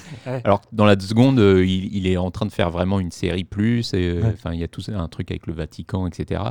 Et j'ai l'impression qu'il qu'il s'accroche plus à ce Ouais, fil. Et du coup, euh, il essaye de raconter quelque chose alors que on s'en fout presque. Et c'est quand il raconte rien, mais qu'il montre juste euh, son quotidien et l'absurdité de et, et le malaise qu'il arrive à créer à chaque scène Mm. et cette euh, capacité à se mettre dans des situations improbables, quoi. C'est vrai que j'avais complètement oublié cette idée de, de film tourné pour le Vatican. qui, Ouais, ça marche ça, moins, ça, ouais, ça- ça gâche, ça gâche beaucoup de choses. C'est dommage parce que ça ramène de nouveaux personnages, notamment Monsieur Fraise en prêtre, qui est fabuleux. À un moment, il a un moment à lui où il pète les plombs et ça, on rejoint tout le. Il est, euh, Judor est vraiment fasciné par ce comique et on peut le comprendre parce que Mm. c'est vraiment les mêmes familles de, de- de- d'humour et même Bunaimin à un moment qui permet enfin de résoudre le problème du racisme anti-chinois chez Judor. Mais il le fait de manière géniale parce que ça retombe encore plus dans une, une forme de racisme. Bah, bref, il- c'est une série qui à chaque fois arrive à, à, à rire de soi. Enfin, c'est ça la grande for- force de Platane, c'est que à la fois il sert la soupe, il sert la soupe à plein de monde, tu vois, à Laurent Mhm. Lafitte et tout ça, à Gilles Lelouch. À Forestier. Enfin, tu sens qu'il fait tourner ses potes et euh, parce qu'il montre pas une version euh, réaliste de ces gens-là, mais il montre juste qu'ils savent jouer à autre chose. Et en même temps, avec lui-même, il est vraiment pas tendre. Et notamment sa relation avec Ramsey, il met quand même des taquets à Ramsey des fois et, et Ramsey lui rend très très bien aussi parce que Ramsey il joue pas du tout un rôle euh, décalé. Il joue vraiment Ramsey qui n'arrête pas de lui reprocher d'être ce qu'il est sans lui. Quoi. Mm. Et je trouve ça génial. Enfin, vraiment, il y a, a- c'est quand même une série qui dit à chaque fois mais pourquoi on s'est séparés en tant que duo quoi? Parce que rien ne va. Dès qu'on fait les gogoles euh, sur scène avec les mots et tout ça, tout va bien. Et dès qu'on sort, on essaie de faire notre art à nous, ça, ça, ça part dans tous les sens. Alors malheureusement pour Ramsey, c'est c'est vrai, c'est quelqu'un qui a jamais réussi à, à se relever de, de l'absence de, de Judor. Judor a quand même ce talent à, à en faire quelque chose euh, sous forme de fiction. Ouais. Mais euh, ça reste quand même, euh, ça reste quand même incroyable. Enfin, moi, j'ai un souvenir de cette saison. Des, des, de, des- de dialogues quoi mais de, de- et de situations de, le truc avec Hitler ça va quand même très très loin et à aucun moment ça pose problème au Ouais, contraire Et même avec la mise en scène où il filme la croix gammée en, en zoomant dessus euh, avec une musique de tin tin il, ouais, il a, il, a, il, a, il a vraiment peur de rien. Enfin, il y a une scène dans une piscine où il rencontre un, un producteur Ah oui, coréen. coréen. Mais, enfin, là, c'est amoureux. Enfin, dès le début, déjà, il est raciste avec lui. Et en parlant en français, il se rend compte que le mec parle très bien français.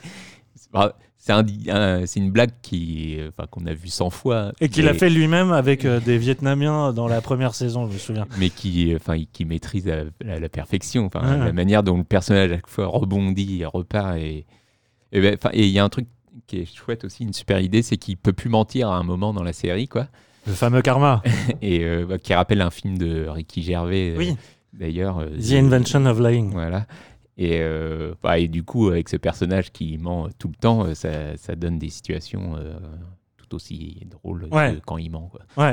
Et du coup, euh, moi, j'espère qu'une chose, c'est qu'il nous laisse pas en plan. Euh, alors peut-être qu'il va devoir. Je sais pas à quoi s'expliquent les six ans de réflexion. Je pense qu'il c'est pas tant en termes d'écriture, c'est qu'il avait vraiment besoin de faire autre chose. Je pense. Pour autant, j'espère qu'il va pas s'arrêter là parce que la série te laisse quand même sur un cliffhanger horrible. Euh, et puis surtout, t'as- je, je comprends bien que ça doit être compliqué de se renouveler avec ce genre d'exercice, mais faut pas lâcher le bout parce qu'il y a, y a encore tellement de choses à, à sonder et machin. Et j'ai l'impression qu'il fait que commencer en fait. J'ai vraiment l'impression que la saison 1 c'était celle-là. Bah ouais, ouais, non, mais c'est vrai qu'il, enfin, on sent qu'il a plein de choses à dire malgré tout derrière l'humour et l'absurdité, enfin sur les séries, etc. Et, et euh, ouais, non, ça serait dommage qu'il s'arrête maintenant parce Mm. que euh, la fin de saison donne quand même l'impression que euh, il a, Ça va repartir. il en garde sous le coude et Ouais, a, il a envie de repartir sur autre chose. ouais. Donc, Ouais, euh, et là, et là, le dernier plan est, est incroyable. vraiment en termes de drôlerie. euh, c'est vraiment une belle pirouette qui, qui sait faire du début jusqu'à la fin. Mhm. Voilà, Platane, saison 3. euh, c'est, euh, si vous avez jamais vu cette série-là, euh, vraiment foncez. c'est, c'est très bien écrit, c'est hyper bien joué, c'est, souvent très, très, très drôle. Et à des kilomètres en termes d'absurde de ce qui peut se faire dans la série comique euh, habituelle. On a fini avec les critiques, mon cher Christophe. On va donc euh, aborder le dernier segment de notre émission. Oui, oui, oui. Euh, il s'agit de notre période rétro. We have to go back. Et aujourd'hui, nous revenons sur une série. Bah là, pour le coup, tu me, tu m'as bluffé parce que Encore je n'ai jamais entendu parler de cette série qui s'appelle donc Lights Out.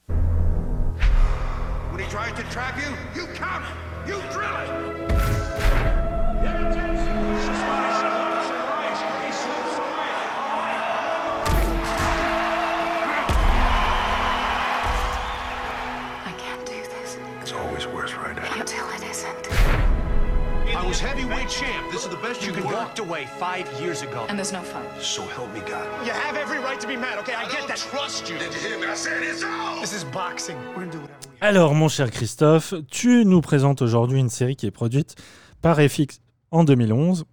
Son showrunner s'appelle Justin Zakam. Je ne connais absolument pas cet homme. C'est une série de boxe euh, campée par Holt Malkalani, que vous avez notamment pu voir dans Mindhunters. Alors, Christophe, là, pour le coup, qu'est-ce que tu nous as dégoté? Qu'est-ce que c'est que Lights Out?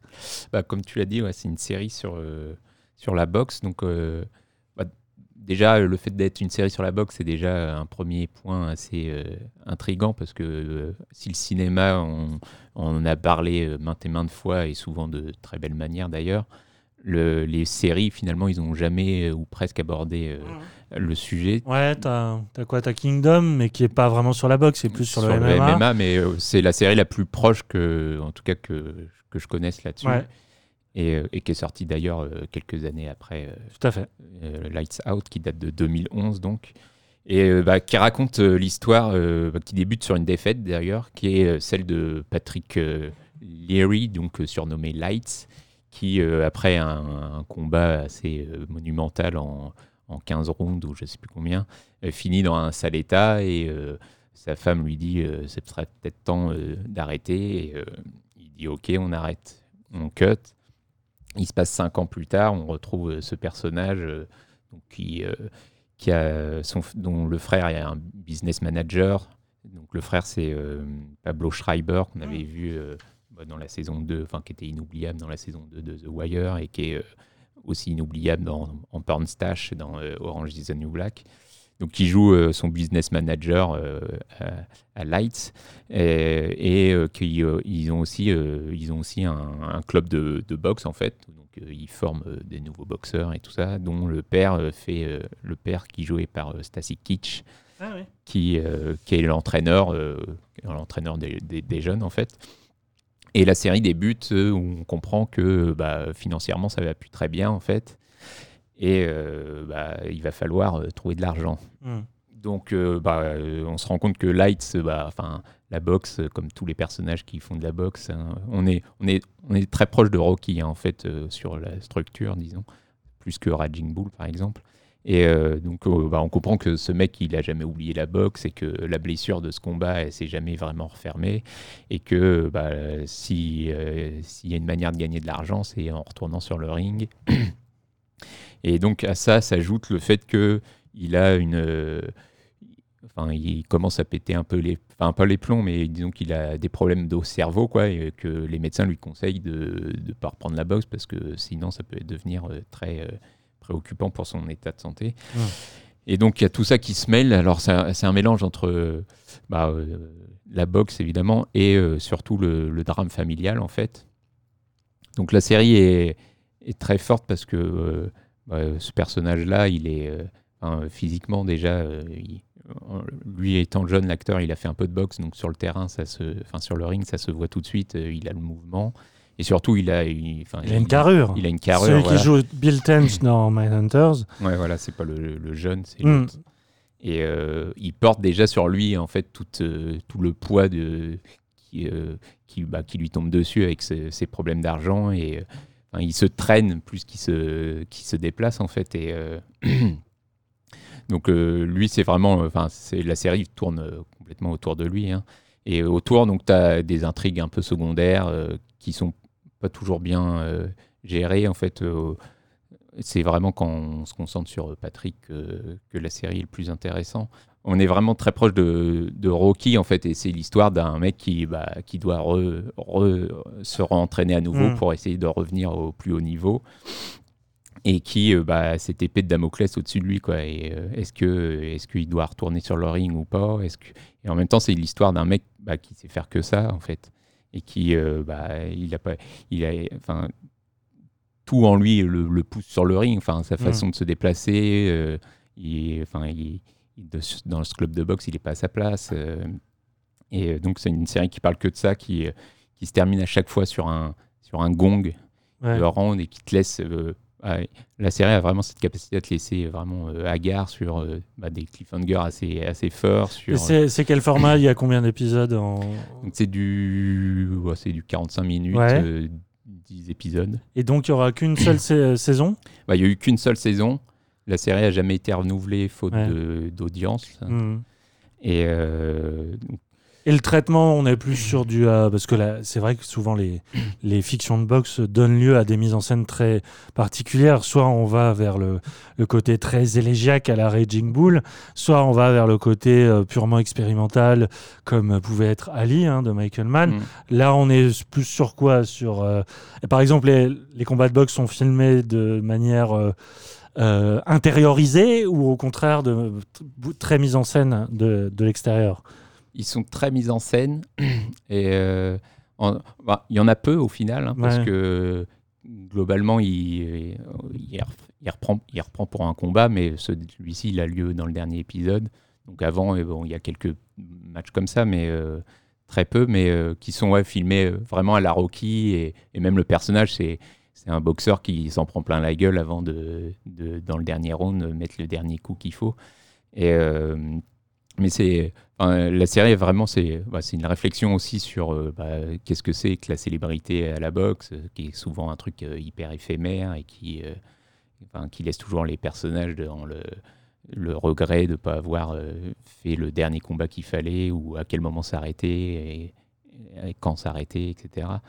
Et qui montre aussi pas mal, bah, notamment à travers le personnage du frère qui est le business manager, montre toutes les coulisses, comment se monte un, un combat et les magouilles qu'il peut y avoir derrière. Quoi. Enfin, il y a vraiment un côté, c'est un peu, euh, avec le drame familial, c'est un peu les sopranos euh, dans le monde de la boxe, quoi, un peu si on peut, si on devait rapprocher un petit Mm. peu, quoi. Et, euh, et non, enfin, c'est c'est une série qui monte surtout en puissance quoi. Au début, euh, bah, on est vraiment dans un truc euh, assez classique, hein, mais qui, qui, qui monte aux puissances et bah, qui surtout euh, joue sur un vrai suspense sur euh, bah, qu'est-ce qui va se passer dans ce dernier match. Est-ce qu'il va pas euh, finir par crever sur ce ring, etc. Alors, je dirais rien. Mm. Et euh, le, bah, la série se termine sur une dernière phrase qui est, euh, qui est... enfin, c'est pas, c'est pas Twin Peaks, mais disons que ça, Mm. ça te laisse, euh, enfin, tu le vois pas venir et tu te dis ah putain merde, ils ont, ils ont osé quoi. Et à la fois on a envie de voir la suite Et en même temps, ça peut se. et en même temps voilà, euh, c'est tellement fort que ça, ça donne une dimension un peu euh, euh, unique à la série quoi, de, de- de terminer là-dessus quoi. Euh, D'accord. et non, c'est c'est une série qui se disperse un peu trop parfois dans les storylines, mais dès qu'elle resserre sur son héros, qui est assez passionnante, et lui il joue vraiment de manière. Mm. Oui, c'est un super acteur. Qui est incroyable, quoi. Enfin, il se fait connaître avec cette série-là, Mm. justement, et c'est bluffant, quoi, euh, sur le ring et, à l'extérieur. D'accord. Donc une série qui est restée orpheline malheureusement à sa première saison, qu'il est aujourd'hui assez compliqué de retrouver. euh, euh, mais bon, sait-on jamais, lors d'une rediffusion ou si sur les, les endroits un peu euh, obscurs d'Internet, peut-être qu'on peut en re- encore retrouver sa trace. Il y a moyen. ouais. En tout cas, il s'agissait de Lights Out, donc euh, série de boxe, série humaniste, série coup de poing, hein, euh, qu'il faut absolument redécouvrir. Merci Christophe pour tes lumières euh, qui sont toujours aussi éclairantes. On va s'arrêter là. Évidemment, j'ai dépassé. On est à combien? Vas-y, dis-moi. Deux heures et demie, je le sens. Deux heures et quart. Ah ça va, ça va. Donc euh, cette fois-ci, on va la diffuser en un seul bloc. hein. Euh, on vous remercie de nous avoir suivis. Donc on est, on va attendre un petit mois, je pense, le, la, la- la période de janvier pour euh, revenir avec, espérons, un nouvel invité. Je rappelle que nous faisons partie d'un collectif qui s'appelle ZQSD. ZQSD qui fonctionne notamment sur un système de dons qui s'appelle Patreon. Donc si notre démarche vous plaît, si vous avez envie de nous soutenir, vous pouvez aller euh, voir tout ce qui se rapproche à cela sur le site de zqsd.fr. On va lancer le générique tout doucement. Il est là, il est là, il est pas là, il est pas là. Si, voilà le piano qui arrive. Christophe, merci infiniment. Merci à toi. On se retrouve un donc. euh, mais partagez, voyons. Surtout que voilà, belle actualité. hein, on espère qu'elle sera toujours aussi foisonnante dans les mois à venir. En attendant, on se retrouve sur Twitter évidemment chaque semaine pour le point série. Et sinon, à dans un mois. Salut tout le monde. Ciao.